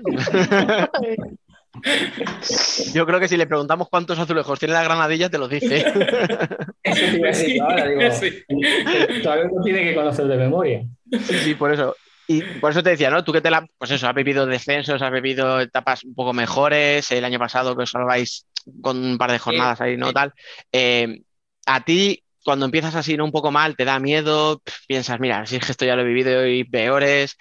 No sé si también eres un poco ahí, ¿no? Como un poco faro, ¿no? Para, para las compañeras, porque siempre las más jóvenes a lo mejor pueden tener más dudas. ¿Cómo eres? ¿Cómo lo ves? Sí, sí, yo creo que, bueno, que, que es pronto, que luego las ligas son muy largas, que parece al principio, ¿no? O, o al principio o a mitad de temporada, ¿no? Que tienes ahí como rachas que no levantas cabeza, ¿no? Y dices, madre mía, el año pasado creo que estuvimos siete partidos, ocho eh, Mm. perdiendo seguidos, que se hace duro. Y bueno, sí que al llevar más tiempo y haber afrontado o haber pasado por esa situación eh, más ocasiones, pues bueno, te hace relativizarlo más, pero no quitarle no haciendo un drama, ¿no? Pero sabiendo que el problema está ahí, que hay que trabajar y que, hay que intentar darle la vuelta a, la situación que estamos teniendo pues este principio de, temporada y que, que, bueno, que con constancia y que unidas en grupo, bueno, un poco lo típico que se suele decir, pero que al final es verdad, eh, pues se le da la vuelta a la situación porque otras veces, o es lo que pienso yo, otras veces también lo hemos hecho, así que hay que hacerlo esta vez. Mm, nada, sí, además, de todas formas, y ya fuera broma, lo, lo- lo que hemos dicho nada más empezar, es que al final son tres partidos y dos han sido Mm. contra Fus y Burela, que aunque esté mal decirlo, se dan por descontados cuando, vas, cuando ves el calendario. Y la verdad es que sí, que contra esos equipos siempre sales un poco con la ilusión de intentar llevarte, aunque sea un punto, pero bueno, que lo lógico, ¿no? O lo que entra dentro de los planes de, de todo el mundo es, es perder, pero bueno, hay formas y formas de perder. Es, es- la visita al dentista. O sea, Burela es la visita al dentista de cada año. Cada temporada. Pero aún así, eh, ayer, bueno, ayer, sí, fue ayer. Ayer no me gustó tanto, pero normalmente eh, mola jugar esos partidos también, ¿eh? Porque eh, joder, te exigen muchísimo, eh, al ser portera y estar defendiendo. Sí, aburrir no te aburre. Te llegan mucho. es, eh, es, un partido guay para, para jugar, la verdad. Eh, si quitas los 13 goles que nos metieron ayer, pues otros partidos. Me encanta cómo ha bajado el tono un poquito solo. no, pero además tiene que ser. Número, ¿no? ¿Cómo se- Si no me equivoco, Ari no jugó, ¿no? Ayer. No, Eh, no, Ari no. No. jugó, vale, porque pues, digo, a ver si voy a decir ahora una cosa que no tenga. Claro, entonces tú dices, ah, joder, pues fíjate, la tía que más goles lleva haciendo 10 años seguidos en Fusi no juega. ¡Qué suerte! No, claro, qué suerte. Sí, Total, sí. lo que te queda tampoco. en, en esos equipos da igual, porque si no marca una, marca otra, así que. Sí, sí, por eso, por eso, por eso digo que es que en condiciones normales diría, joder, qué suerte que no está esta tía, pero claro, en Fusi suena un poco a broma decir eso, ¿sabes? Bueno, pues vamos a cerrar ya y vamos a agradecerle de nuevo a Laura eh, su presencia aquí y sobre todo desearle la mejor de las suertes para esta temporada y que como ella dice, como esto está apenas arrancando, seguro que todo va mejor. Así que muchísimas gracias. Pues nada, a vosotros por, por invitarme y por nada, hacer un huequito también al, al fútbol sala femenina y que tengamos nuestra cuota aquí de, visibilidad y nada, que sigáis con el programa y que, que, que os vaya muy bien también a vosotros y gracias por la suerte que la necesitamos. Y bueno, a vosotros tres, iros a hacer algo de provecho ya. Gracias. Claro se que- agradece.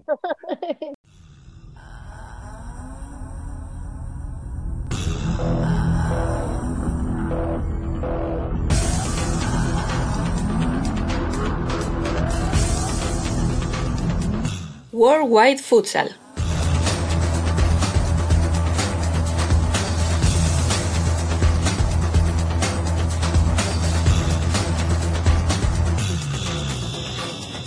Bienvenidos una vez más a World Wide Futsal, la sección del podcast de Futsal Corner dedicada al futsal internacional. Mi nombre es Alejandro Méndez y me acompaña, como no podía ser de otra forma, Emen Riso. Buenas tardes, Emen, ¿qué tal? Hola Alex, eh, buenas tardes a todos. Hoy tenemos un programa especial ya que contamos con el primer invitado de la temporada para, para hablar de la AFC Futsal Asian Cup, la Copa Asia para los amigos, pero lo mejor siempre se deja para el final, así que primero vamos a repasar otros temas de actualidad del fútbol sala internacional, comenzando por esa supertasa Portugal. Ayer domingo, para nosotros se proclamó Sporting campeón de esta supertasa de, de Portugal ante Benfica. Otra vez que los Leones le ganan a las Águilas en este derby lisboeta. El partido llegaba 3 a 3 empate al final del tiempo reglamentario. En la prórroga mantuvieron el empate esta vez a cuatro goles y en los penaltis eh, decidió el campeón que fueron los eh, Leones, quinta supertasa consecutiva para el conjunto verde y blanco, que le tiene ganada la batalla a Benfica, ¿no, Emen? Sí, ya está empezando a ser la, normalidad. Eh, para Benfica empieza a ser una situación bastante dramática. eh, la presión es cada vez más alta para ellos. Y ha, ha llamado la atención, eh, como puse, la- una declar- como declaró Pulpis eh, en la rueda de prensa, que jugaron como, como nunca, pero perdieron como siempre. Es, si hasta ellos llegan a hacer declaraciones de este tipo, quiere decir que hay, que hay bastante un problema. eh, pero bueno, yo espero, espero para ellos, los sportinguistas igual no, no les gustará esta declaración, pero espero para ellos que, que salgan de este túnel porque pues, Sporting no, no podrá ganar para siempre, claro. Pues de momento lo que parece, parecen invencibles, pero como dices, esto va por rachas y habrá un momento en el que Benfica volverá a ganar sobre Sporting. Seguimos en Europa, nos vamos hasta la península itálica para hablar de, Italia. Ha comenzado ya esa Serie este fin de semana se ha celebrado esta primera jornada, así que Emen, ¿quién mejor que tú para comentarnos sobre la liga italiana? ¿Qué nos puedes contar de esta primera jornada? Bueno, es una temporada particular en Italia porque es la primera tras la reforma de la nueva reforma sobre las plantillas, porque ya no se puede, eh, hay un límite de jugadores extranjeros o por lo menos crecidos eh, que no, que no hayan crecido eh, en Italia eh, deportivamente, entonces hay, hay un límite de, de jugadores eh, que ha influido mucho. Eh, uno de los equipos que más ha padecido esta, este cambio es Pesaro, el, el, el, grande, el gran campeón de, de, los últimos años, que se ha, que ha bajado bastante el nivel de la, de la. Este año seguramente no se presenta como candidato para, para, el título, que es algo que no se había acostumbrado. De hecho, perdió el primer partido. Y en un partido bastante nostálgico porque era contra Pescara, que es como la, el, el club heredero de la vieja Acqua Sapone, que es otro grande club histórico del futsal italiano. Y nada, este año los candidatos principales pueden ser el Napoli, que fichó del mismo Pesaro eh, el Cuco Salas o, o, Humberto Norio, tiene a Fortino, o sea, tiene un, un, un equipazo, así como Feldieboli, que además de un buen, muy buen equipo, tiene uno de los mejores entrenadores eh, italianos en este momento, que es Salvatore Samperi. Y, y, nada, estos son quizá los dos más eh, principales candidatos, sin olvidar al Meta Catania, que tiene siempre un equipo interesante. Este año tiene a Nelson Luten, el fenómeno francés.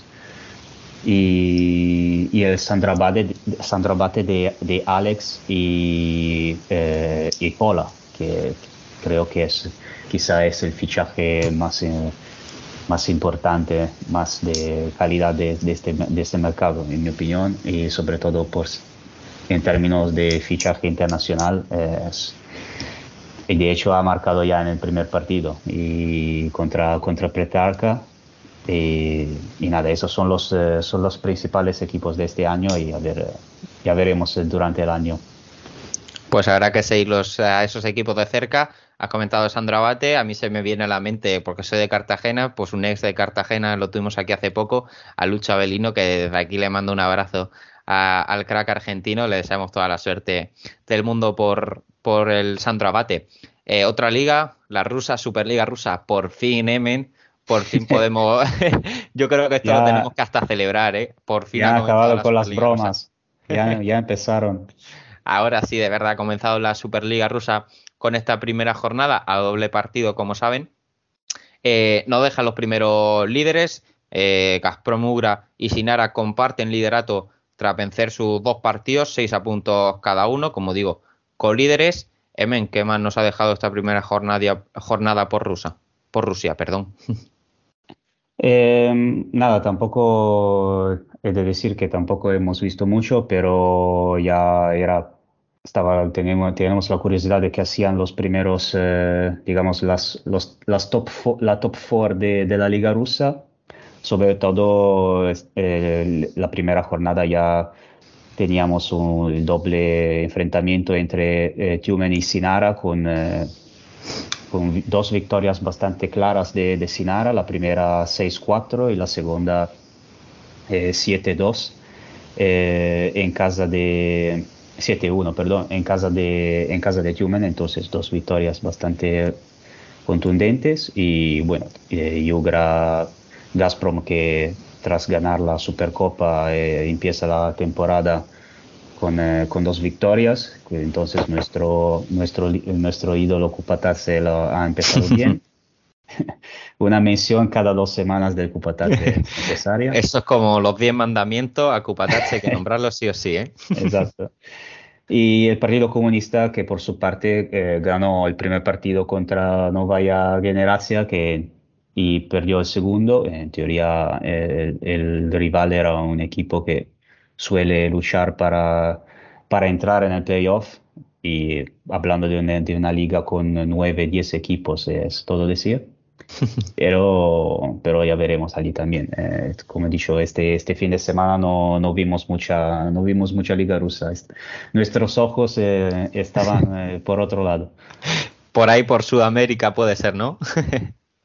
Luego Claro, hablaremos de esa, de esa Copa Libertadores porque además tenemos última hora, esto como los informativos, porque acaba de terminar el último partido de esta jornada de la Superliga rusa. Torpedo ha ganado su segundo partido contra este nuevo equipo, el Cristal de San Petersburgo, así que se coloca también como colíder, digo, eh, Gazprom Ugra, Sinara y Torpedo, de momento los tres líderes, los tres empatados a seis puntos después de esta mm, primera jornada. Otra liga, esta vez en Sudamérica, todavía no en la Libertadores, aguanten un poquito, Brasil que está celebrando su playoff. Eh, ya tenemos a los primeros clasificados a los cuartos de final, empezando por la sorprendente eliminación de Magnus eh, tras la victoria de Minas. Magnus, que desde que se fue Leociño, ha perdido la final del Paulista, ha perdido la final de la Tasa de Brasil y ahora lo han eliminado en octavos, eh, algo que no pasaba, no le había pasado nunca en la vida a, a Magnus solo en 2017 cuando cayó en cuartos contra Sueva, lo menciona por Twitter David Candela, que además su emparejamiento con Minas era el más desnivelado de todo el playoff. Eh, Magnus llega como primero, Minas como decimosexto y además Minas no había ganado un solo partido fuera eh, de casa en liga regular, así que datos sorprendentes eh, dada esta eliminación. El resto de clasificados, como digo, Minas también ha clasificado Corinthians, Campo Mourao, que ha eliminado a Joinville, Cascabel, Carlos Barbosa y Aragua. Y aún están por definirse las eliminatorias entre Atlántico e Inteli. Ganó Atlántico la ida por 4 a 2. Y también el Pato contra Praia Clube. Pato ganó 1 a 0 en la ida. Así que mañana se jugará el Atlántico Inteli. Mañana martes. Eh, hoy grabamos día lunes. Y el miércoles se eh, celebrará este último partido, la vuelta entre Pato y Praia Clube. Eh, veremos cómo avanzan estos playoffs de Brasil, lo estaremos informando como no puede ser de otra forma aquí en Worldwide Futsal, para que estéis actualizados de toda la información del fútbol sala internacional. Y ahora sí, pasamos a la Copa Libertadores de Fútbol Sala. Sabíamos que lo estabais esperando, pero vamos a empezar por un tema más extra deportivo. Luego acabaremos con el fútbol sala que nos gusta de verdad. Pero hay, que hablar de esta noticia del caso de dopaje, eh, de doping en eh, Barraca Central, el club argentino, que justo un día, horas antes de empezar la Libertadores, comunicaba la expulsión de Germán Testa, el preparador físico, y el director técnico Diego Pela, tras un caso de, dopaje en el club argentino. Emen, ¿qué nos puedes contar un poquito acerca de esto?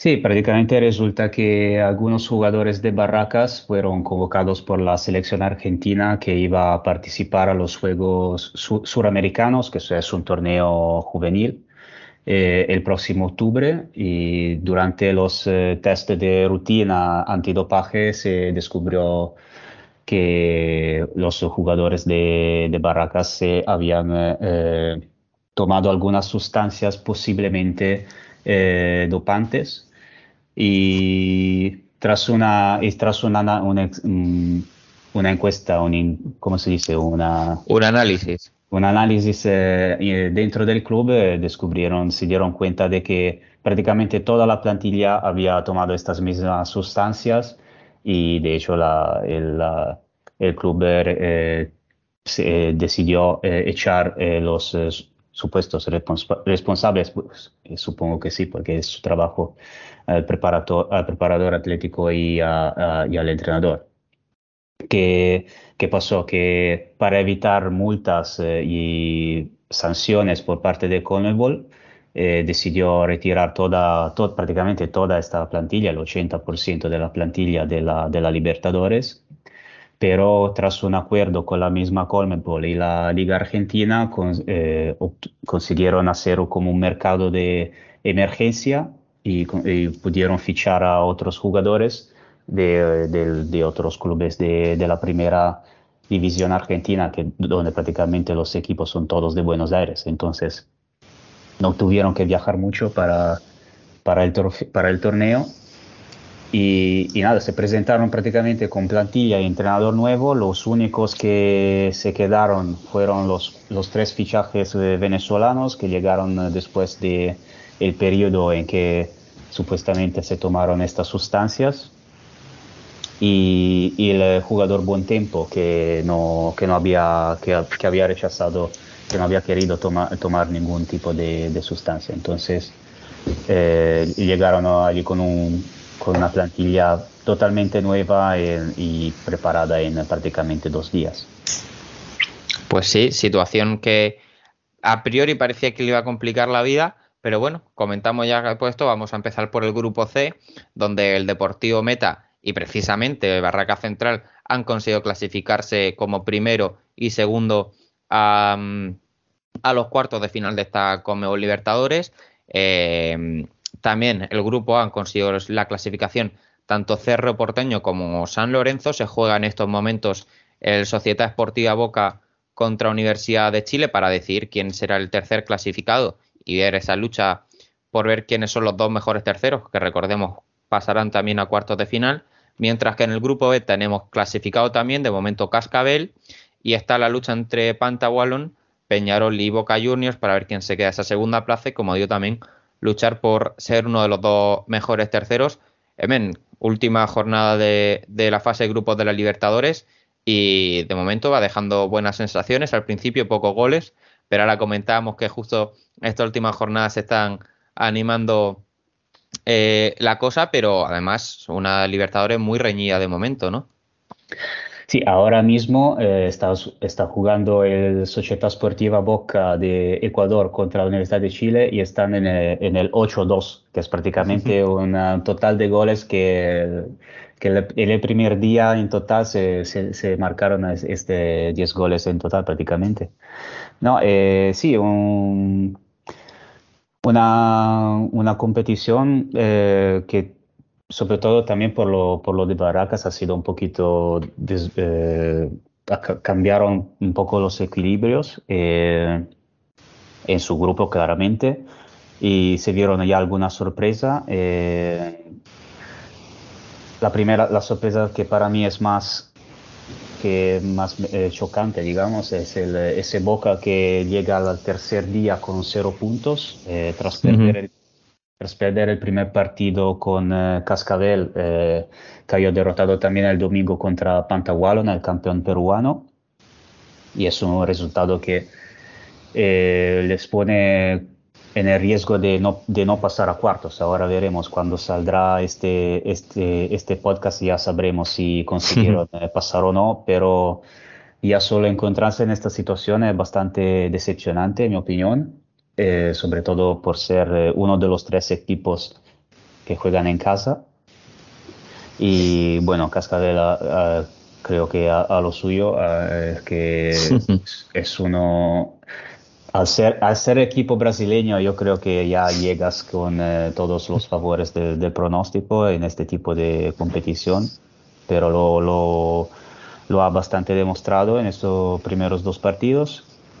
Y seguramente el grupo C de Barracas ha llegado a ser el más, eh, el más, eh, el más, más, equilibrado, el más, más interesante. Barracas empezó, empezó bastante mal con su, con su nuevo equipo, eh, perdiendo contra San Martín de Porres, que fue, era el debutante campeón de Bolivia.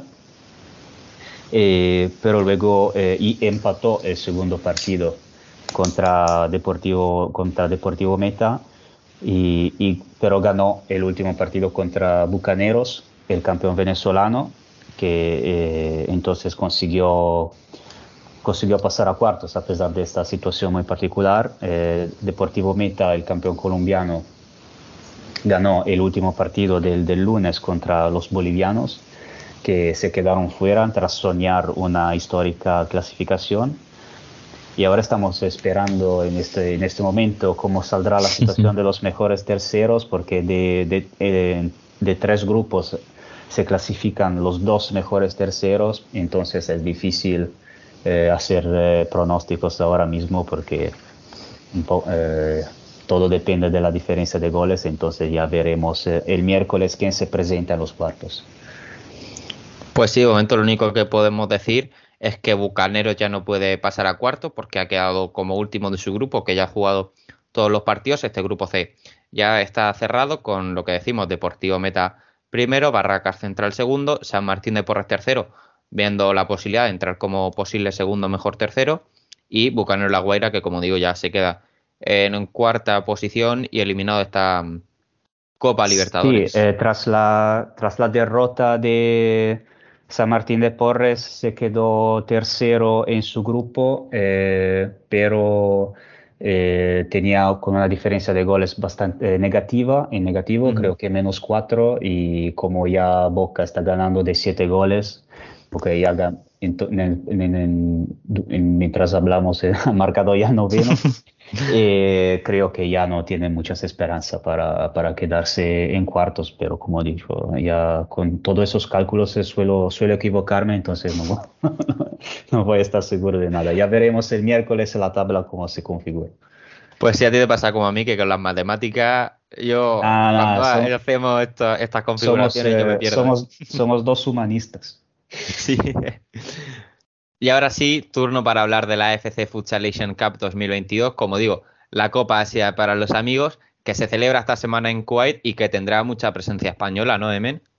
Sí, eh, muchos, eh, muchos españoles en, eh, entre, digamos, entre entrenadores y asistentes. tenemos en Arabia Saudita a Andreu Plaza, el ex entrenador de Barcelona, con los asistentes Daniel Verdejo, Fran Burgueño, y Alberto Arteaga.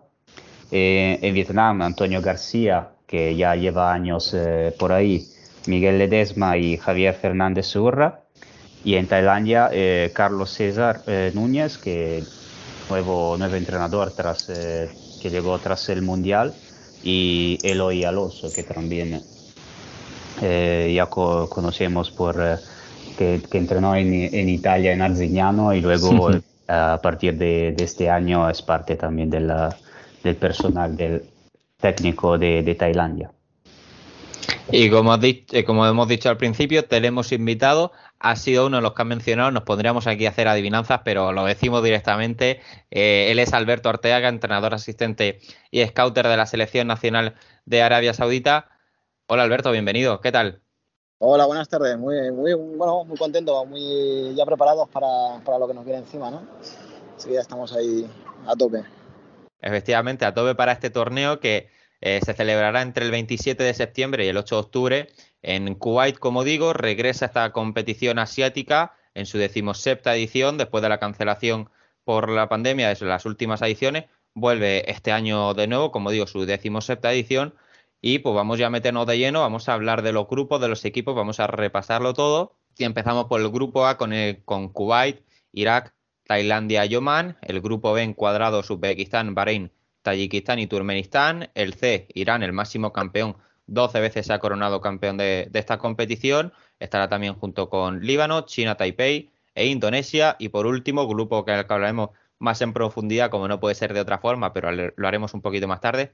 Japón, Vietnam, Corea del Sur y Arabia Saudí. Emen, ¿cómo ves el torneo en general? Grupos bastante interesantes, ¿no? Sí, primero, que, primero de todo, eh, un saludo a Alberto, que por fin conseguimos hablar, tras eh, varios, eh, varios años hablando en Twitter. Bueno, por fin, por fin vuelve la, la Copa de Asia tras un, más de un año de, de líos por, debido a la pandemia y seguramente una competición eh, muy interesante a pesar de ver siempre el mismo ganador, que ya Irán la, es la superpotencia de esta, de, esta, de esta área. Pero yo creo que este año puede ser el día, el día bueno para ver una, alguna sorpresa porque es un, un año de, de, cambios para muchos. Eh, también de Irán porque uh, está, está viviendo un momento un poquito difícil eh, tras perder la Continental contra, contra Marruecos. Es el torneo amistoso que se jugó en Tailandia. Y es noticia de hoy, estamos grabando con Alberto el sábado, que, que un, jugador, un miembro del, del personal, del, de, un asistente del entrenador, se decidieron dejar eh, la, eh, la, el equipo justo antes de, de la Copa. Entonces Ahí no es una, una, situación muy fácil para Irán y yo creo que puede ser el, año de, de, Japón, pero también eh, ojo a Uzbekistán, que ya el año pasado con, uh, con Irán, lo, Irán casi lo, derrotó durante el Mundial. Alberto, tú que eres el experto, ¿cómo, cómo lo ves en general? Yo creo que estoy bastante de acuerdo con el análisis que haces. Eh, creo que es un año que al no ser una Copa Asia que sea clasificatoria para el Mundial, eh, los equipos han utilizado un poco, digamos, eh, que acabamos de venir de un ciclo mundialista para, para, renovar mucho los equipos, para, no, no vamos a decir probar, porque al final esta es la, más, la competición más fuerte a nivel asiático, ¿no? Pero para, para hacer un poco de cambio generacional. Lo hay en Irán, evidentemente, además de todos los eh, problemas que puedan tener eh, a nivel interno y a nivel de la revolución que está habiendo en el país y demás, que imagino que también puede afectar a, a la concentración. Y, y también ahí pues, Japón ha cambiado un montón de jugadores, Tailandia también ha, ha, ha cambiado un montón y se ha obligado por tema lesiones a, a cambiar otros que parecían fijos que iban a continuar y que, y que no pueden continuar. Y, y, vamos a ver, vamos a ver, puede ser el año que, que haya alguna sorpresa, pero, pero bueno, al final la competición será la que dictamine cómo está cada uno, pero si hay un año que podría haber sorpresas, para mí puede ser este.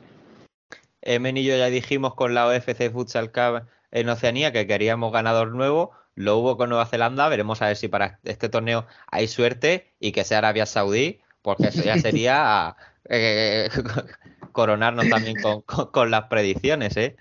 Eh, sí, mucha suerte tendría que ver. no, hay que decir que acertamos con el ganador, pero luego con eso de las dos selecciones de Fiji, eh, eh, mal, mal con eso. Así que de momento vamos a ser cautos con, con las predicciones. Bueno, centrándonos un poquito en ese grupo D, como he dicho, Japón, Vietnam, Corea del Sur y Arabia Saudí. Alberto, ¿qué nos puedes contar del grupo en el que estáis encuadrados? Pues eh, bueno, cuando te toca Japón en el grupo, sabes que, te está tocando contra una de las dos super, super, super potencias que hay en Asia, ¿no? Con, ellos conjunto con Irán. Uzbekistán, pues eh, ahora mismo lo podríamos casi meter en ese, en ese grupo y por detrás pues hay un grupo también como Tailandia, Irak, ahora con el entrenador iraní han subido un poquito en potencia y tal. Y evidentemente Vietnam, que también nos ha tocado en nuestro grupo, pues eh, después del trabajo que llevan haciendo durante años eh, técnicos españoles allí. Antonio está haciendo un trabajo bárbaro con los porteros. Ahora llega, llega Diego Justosi, que, que, no vamos a discutir ninguno el, el, nivel de Diego y más en torneos de, de, corta duración, donde ya ha sido, ya tiene la experiencia de ganar un mundial y demás. Pues eh, al final nuestro objetivo es intentar competir simplemente no simplemente ¿eh? no vamos a ir de vacaciones ni nada ni nada por el estilo. Estamos preparando la copa con todo el cariño que podemos. Hemos tenido la mala suerte de, que vamos a tener que prescindir de cinco jugadores muy fundamentales para nosotros para nuestro juego por tema de lesiones por tema de al no ser jugadores profesionales pues eh, hay uno que con el trabajo no ha podido venir.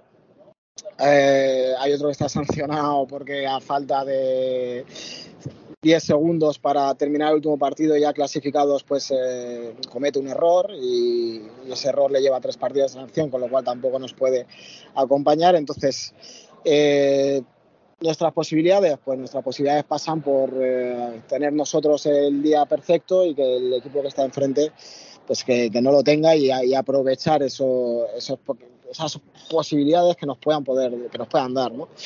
Entonces, eh, cuando ya sales del grupo del bote 4 ¿no? de, en el sorteo, ya entiendes que, que tienes menos opciones, ¿no? que somos, es la segunda participación de Arabia. Es, eh, este grupo es la segunda vez que se clasifica, pero con el COVID no pudimos, eh, no pudimos jugar la anterior. Y, y, bueno, venimos con ilusión, ¿no? Venimos con ilusión de ver lo que podemos hacer. El primer partido ya nos toca Japón, el segundo Vietnam y el tercero Corea la lógica diría que al tercero podríamos llegar ya eliminados, pero al final es importante también ganar el tercer partido porque por el sistema de, elección de los botes de los sorteos aquí en Asia, si quedásemos terceros de grupo, pues ya estaríamos en el tercer bombo si nos clasificábamos para la siguiente Copa Asia, que esa sí que es clasificatoria para el Mundial. Entonces, muchos condicionantes y mucha ilusión, pero también entendiendo cuál es nuestro nivel, cuál es nuestra posición en el ranking y, y que tenemos que ir con toda la humildad, humildad del mundo, ¿no? Sería más o menos la, la idea. Sí, no, pa, pasito a pasito, ¿no? O sea, ya, como, como dices tú, ganar, ganar contra Corea del Sur para luego estar eh, en una posición un poquito más privilegiada para la siguiente edición, ya sería un, eh, un, muy buen resultado, sobre todo para. Sí, sería el mejor resultado históricamente de, de, esa Arabia Saudita. Solo ha jugado una solo ha participado una vez, perdió los tres partidos. Claro. No vamos tampoco a decir vamos a ganar un partido y volvernos para casa, ¿no? Hay que competir los otros dos, evidentemente, pero, pero para mí yo lo consideraría ya un buen resultado eso.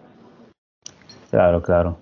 Y los eh, de los otros equipos de, digamos, de, de, tu, de tu zona, de, que, que igual con- seguramente conocerás muy bien, como Kuwait o Bahrein, que, que nos puede, que nos puede decir, como, porque eso, o sea, cl- claramente hay mucha curiosidad cada vez porque son equipos que se ven, se ven bastante poco y se suelen conocer bastante poco. Sí, Kuwait tiene un equipo, para mi gusto, muy bueno, muy viejo, entre comillas, ¿no? Porque al final es la, los jugadores que tenían cuando participaron en el Mundial, que si no me equivoco fue 2012, eh, son los mismos que llevan el peso de la selección ahora mismo, quitando un chico de 26 años que tenía en mi equipo cuando entrenaba al juvenil eh, de Kazma, cuando estuve el año que estuve en Kuwait, que es, es otro de los que tienen bastante carga de minutos en el equipo, pero bueno, siguen estando los Altawil, Al Farsi, Wadi, etcétera, son jugadores que se han beneficiado mucho de, de- de los años buenos de, de, de bonanza de Kuwait, donde traían entrenadores extranjeros de, de alto nivel, que es- les permitía una progresión mayor respecto a los países del, del Golfo y, era un- y la inversión que hizo el, el país ¿no? en el fútbol sala eh, muy equiparable a la del fútbol. Digamos que los eh, éxitos del fútbol sala han sido mucho mayores que los éxitos que ha tenido el fútbol en, en Kuwait. Entonces ellos también han invertido y han, y han puesto mucho peso, mucha importancia ahí. ¿Qué pasa? Que este equipo pues no ha tenido una continuidad detrás de jugadores que hagan el cambio generacional. Entonces, posiblemente este sea su último gran torneo para la mayoría de ellos y la última posibilidad de hacer algo grande, grande de verdad en Asia. Luego Bahrein. Bahrein es, eh, hemos jugado 80 veces nosotros contra Bahrein. Un equipo muy, muy competitivo, la verdad. Yo creo que tiene el hándicap de que es un país muy pequeño, con pocos equipos, con una liga poco estructurada, pero al final ahí está Lino de entrenador, ha conseguido hacer un equipo súper competitivo, tiene un equipo que, que van todos a una y es muy complicado ganarles, muy complicado ganarles. Luego creo que a nivel técnico pueden ir un poco por debajo de- del resto, pero lo, lo compensan con, con mucha, con, con mucha guerra, digamos. ¿no? También tendremos de esta zona a Oman, que es un equipo muy duro, todos los jugadores bien del fútbol, es el primer año que han hecho una liga de fútbol sala. Es el único hay- debutante, ¿no? Oman. Sí, creo que sí, creo que sí. Y nosotros hemos jugado, en el último año hemos jugado creo que son cinco veces con Oman y siempre que hemos jugado contra ellos nos ha costado un montón, nos ha costado un montón. De hecho nos empataron uno de los partidos y son un equipo pues, físicamente pues, muy futbolero y que poco a poco cada partido les sirve de aprendizaje para ir, para ir aprendiendo en el, en el fútbol sala.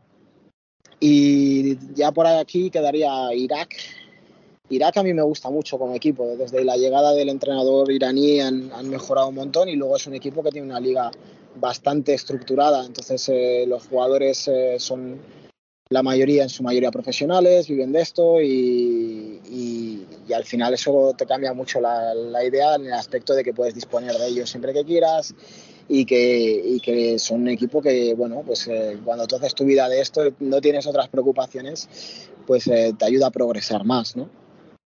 Y no sé si quedaría algún equipo más de esta zona por ahí. Está el Líbano también. El Líbano, sí, el Líbano, el Líbano, la situación política del país eh, al final les ha hecho mucho daño porque los mejores jugadores que tenían se han ido al fútbol, que es donde se ha recuperado un poco el deporte, pero el fútbol sala, el motor del fútbol sala en Líbano, que era Bank of Beirut, que era el equipo que participaba en todas las eh, AFC Cup de, de, de, clubes, etcétera, ha desaparecido, entonces eh, no hay clubes que en sí que, que permitan al jugador de vivir de esto y al final los jugadores que tenían calidad de verdad se han ido a, equipos de fútbol y, no van a poder participar. Tiene un jugador muy interesante que es eh, Steve Kokusian, que juega en, en Francia. Estuvo en Toulon el año pasado y este año se ha ido, a- no sé dónde está, Kingersheim creo que es. Y, pero yo creo que en ese grupo, aunque estén salidos del Bombo 2, eh, veo más favorito a Indonesia para, para pasar de grupo con Irán que, que al Líbano, la verdad. Y comentar lo del Líbano, que sí que es verdad que se encuentra en una situación difícil.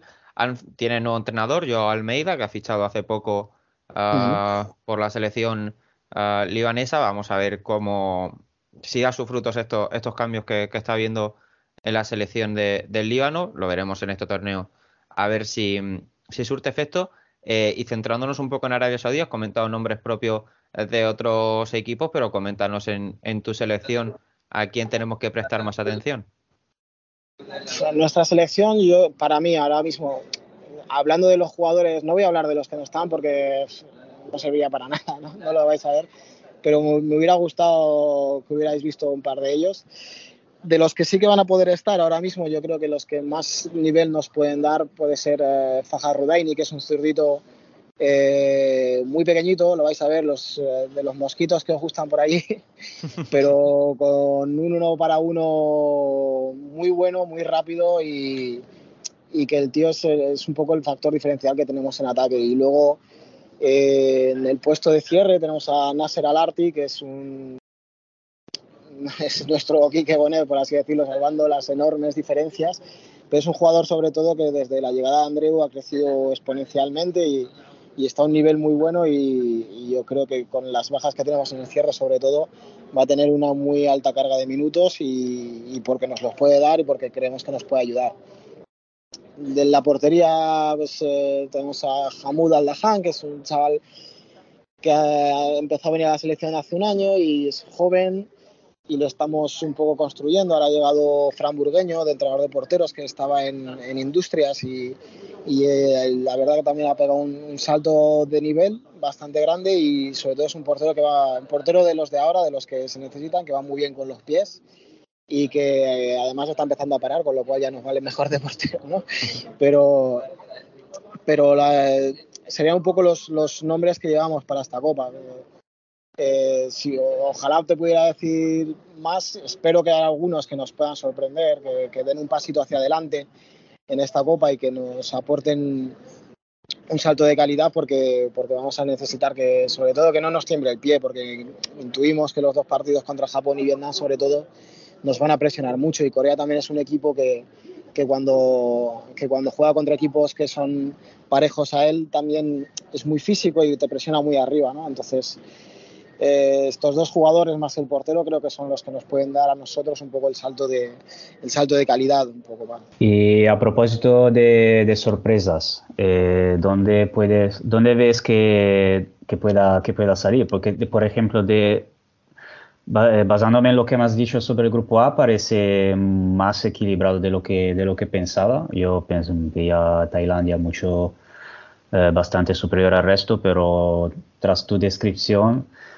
me, me parece mucho más, eh, mucho más una, una incógnita. Eh, pero no sé, ¿hay alguna de, de, entre de esto o también de, no solo de, de, de los de, de, la, de tu zona, de, de, la zona oeste, también del de resto, ¿ves alguna que pueda dar alguna, alguna sorpresa o va a ser todo...? La, la incertidumbre más grande que tengo yo creo es en el grupo A, que como decís, porque yo creo que tanto Kuwait como Irak como Tailandia están muy equilibrados. Muy equilibrados en el sentido de que cualquiera puede ganar a, a cualquiera de ellos. Kuwait contará con el aspecto de jugar de local, que nosotros, eh, bueno, nosotros hemos jugado dos torneos ya aquí contra ellos. En los últimos meses jugamos las Olimpiadas del Golfo y la, y la West Asia. Y aquí el público aprieta un montón. Y en el pabellón que vamos a jugar es un pabellón enorme que se llena, que tiene una sonoridad espectacular y que, y que jugando ellos en casa les da un plus. Yo creo que ese plus sí que les puede contar a la hora de, de, de desequilibrar la balanza. Tailandia, eh, además del cambio generacional que ha tenido, ha tenido la baja ahora de, de Cristada, que para mí era de sus mejores jugadores, el cierre, el capitán, que se ha roto la nariz, si no me equivoco. Tiene otro jugador que se ha lesionado muscularmente, el gemelo, y además tienen a, a Usama Musa, creo que se llama el nombre, es el chico que está en Córdoba, que al final eh, no lo han liberado, con lo cual solo podía venir a partir del día 26 y, y han decidido no, no, contar con él, ¿no? Entonces eh, yo creo que son bajas muy importantes y que veremos, eh, veremos si no les puede empezar luego, porque Irak yo lo veo un equipo bastante, bastante sólido, sobre todo, y tiene ideas que son diferentes y que son complicadas para competir con ellos. Cuentan mucho con sacar por otro jugador de pues, si se te ponen por delante. Tienen ideas en ataque muy interesantes. Además, eh, como hemos jugado tantas veces contra ellos eh, últimamente, pues eh, me he hartado de, de, cortarlos y de verlos. Y, y, yo creo que por ahí podría estar la, por ahí podría estar la sorpresa. Y, y luego, pues lo del Líbano no sería una sorpresa, aunque Líbano fuera el bombo 2 y Indonesia el bombo 4. Para mí, favoritos de ese grupo deberían ser eh, Irán y Indonesia para, para pasar de, de grupo. Y no me parecería una sorpresa en absoluto.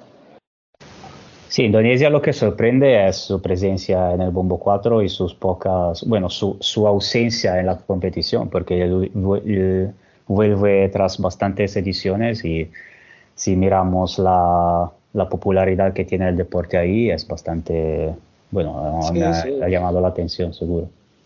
Es un país que se llenan los pabellones en los partidos de la liga, que tiene mucho, mucho tirón. Y luego, bueno, no hemos hablado del grupo B, pero ese sí que es el más incógnita de todos para mí, porque sí. Bahrein con los tres eh, stanes estos es, eh, es, muy complicado predecir ese grupo. Yo no, no sabría realmente, no sabría. Y bueno, dejando ya, si queréis, un poquito de lado la, la Copa Asia, vamos a hablar un poquito eh, del fútbol sala en, en Arabia Saudí. Eh, mucho español hay ahora por allí. Uh, tú uno de ellos, por supuesto, junto con, con Andreu Plaza también. Uh, quedasteis en la pasada Futsal Week, creo, si no me equivoco, sus campeones.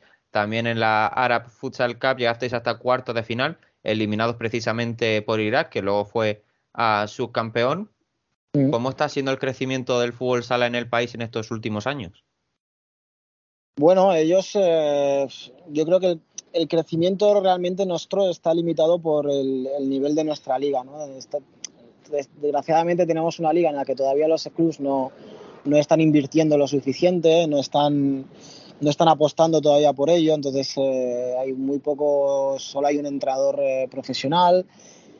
Van viniendo jugadores profesionales, algún brasileño, pero la mayoría son, son egipcios porque la integración allí es, es mucho, mucho más sencilla. Entonces los pasos que vamos dando al final son los pasos que podemos dar durante las concentraciones, pero la propia competición de ellos no les permite una, una progresión eh, muy grande, ¿no? Entonces eh, sí que, pues bueno, aquí con el trabajo de, de, Andreu, de Daniel Verdejo, que es el preparador físico, de, de de Fran Burgueño con los porteros y, y, el mío echando una mano todo lo que puedo, pues, eh, pues vamos haciendo todos los pasos que todos los pasos que podemos, pero claro, estamos limitados al, a los periodos donde nosotros estamos concentrados. Y fuera de ese periodo es muy complicado porque los jugadores, la mayoría de los clubes eh, se entrenan muy poquito, entrenan dos sesiones, una sesión por semana, algún club que es un poco más serio puede llegar a entrenar tres, cuatro pero claro, los entrenamientos tampoco son entrenamientos dirigidos por una persona que esté formada y diplomada, sino que son muchos casos amigos de jugadores o etcétera. Entonces, eh, esa es un poco nuestra gran limitación para crecer. La federación sí que tiene disposición de, de, de querer mejorar eso, pero, pero va muy despacio, va muy despacio. Yo llevo tres años ya en Arabia y, y, la evolución de la liga ha sido muy pequeña. Entonces eh, todavía no tenemos categorías inferiores, solo existe una categoría.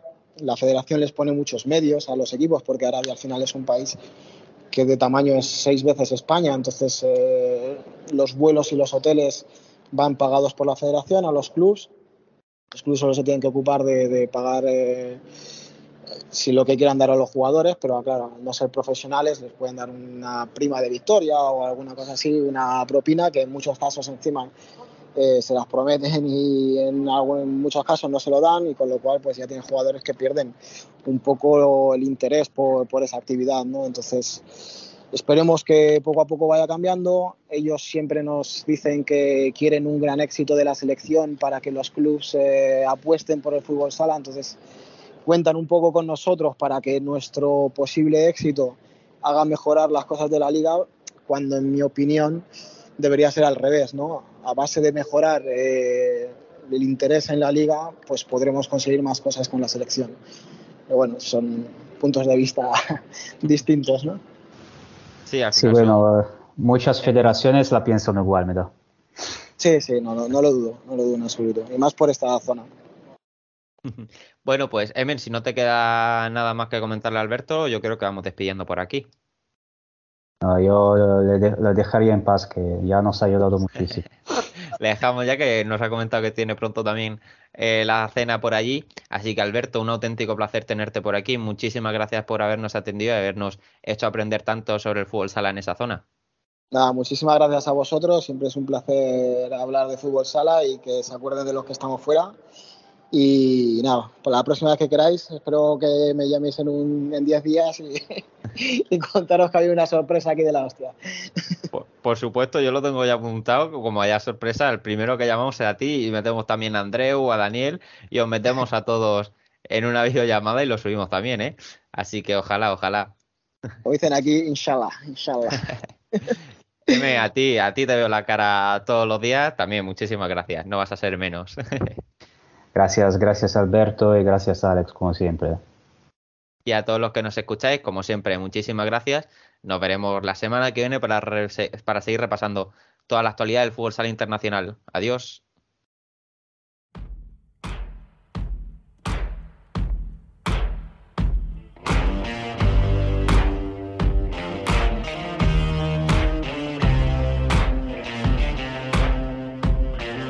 La columna.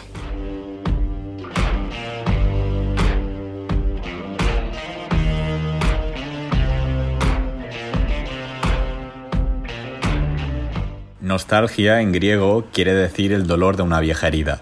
Lo explica Don Draper en Mad Men cuando tiene que presentar el nuevo proyector de Kodak para ver las fotografías en diapositivas. En el discurso del publicista explica que en cualquier producto es importante el concepto de novedad, pero también el de nostalgia. Es una punzada en el corazón mucho más poderosa que la memoria. Este aparato no es una nave espacial, es una máquina del tiempo. Va hacia atrás y hacia adelante. Nos permite viajar como un niño, dando vueltas y vueltas hasta volver de nuevo a casa. Un lugar donde nosotros sabemos que somos queridos. La nostalgia es un filtro de Instagram en el que nos vemos más guapos. Siempre hemos rehuido de compararnos y parecernos a nuestro hermano el fútbol. Pero cada vez hacemos más nuestro el mantra odio eterno al fútbol sala moderno.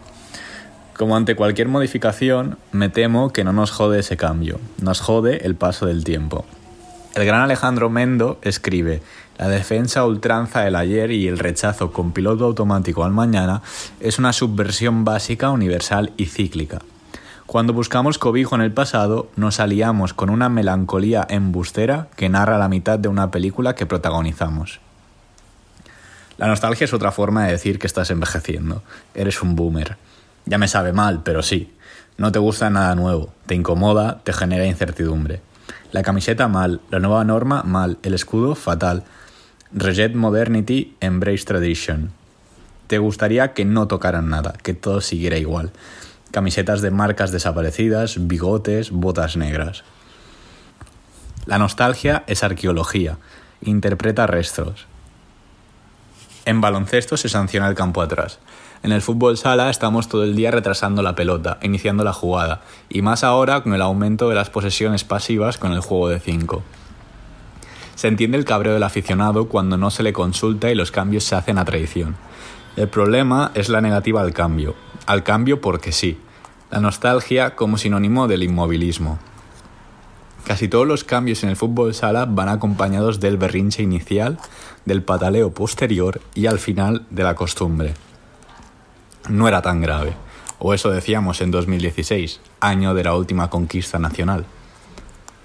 La nostalgia es una trampa, el pasado era igual, o incluso peor.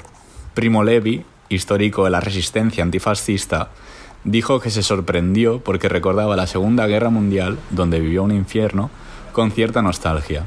No echas de menos nada del fútbol sala, ningún mundial, ninguna camiseta, ningún jugador. Te echas de menos a ti. Por eso, tranquilo. Los escudos, las camisetas, las normas, los hacen bonitos los títulos. los hacen bonitos los recuerdos. Volvió la competición doméstica, volvió el mejor humor y volvieron los debates, los cafés. Vamos, volvió el fútbol sala. Y por eso nosotros estamos felices.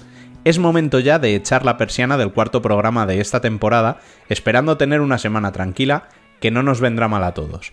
Recordad que podéis seguirnos en nuestras redes sociales para estar al tanto de cuanto sucede en el mundo del fútbol sala, visitar nuestro canal de YouTube y nuestra página web y conversar en el chat de Telegram donde os aseguramos que no os aburriréis.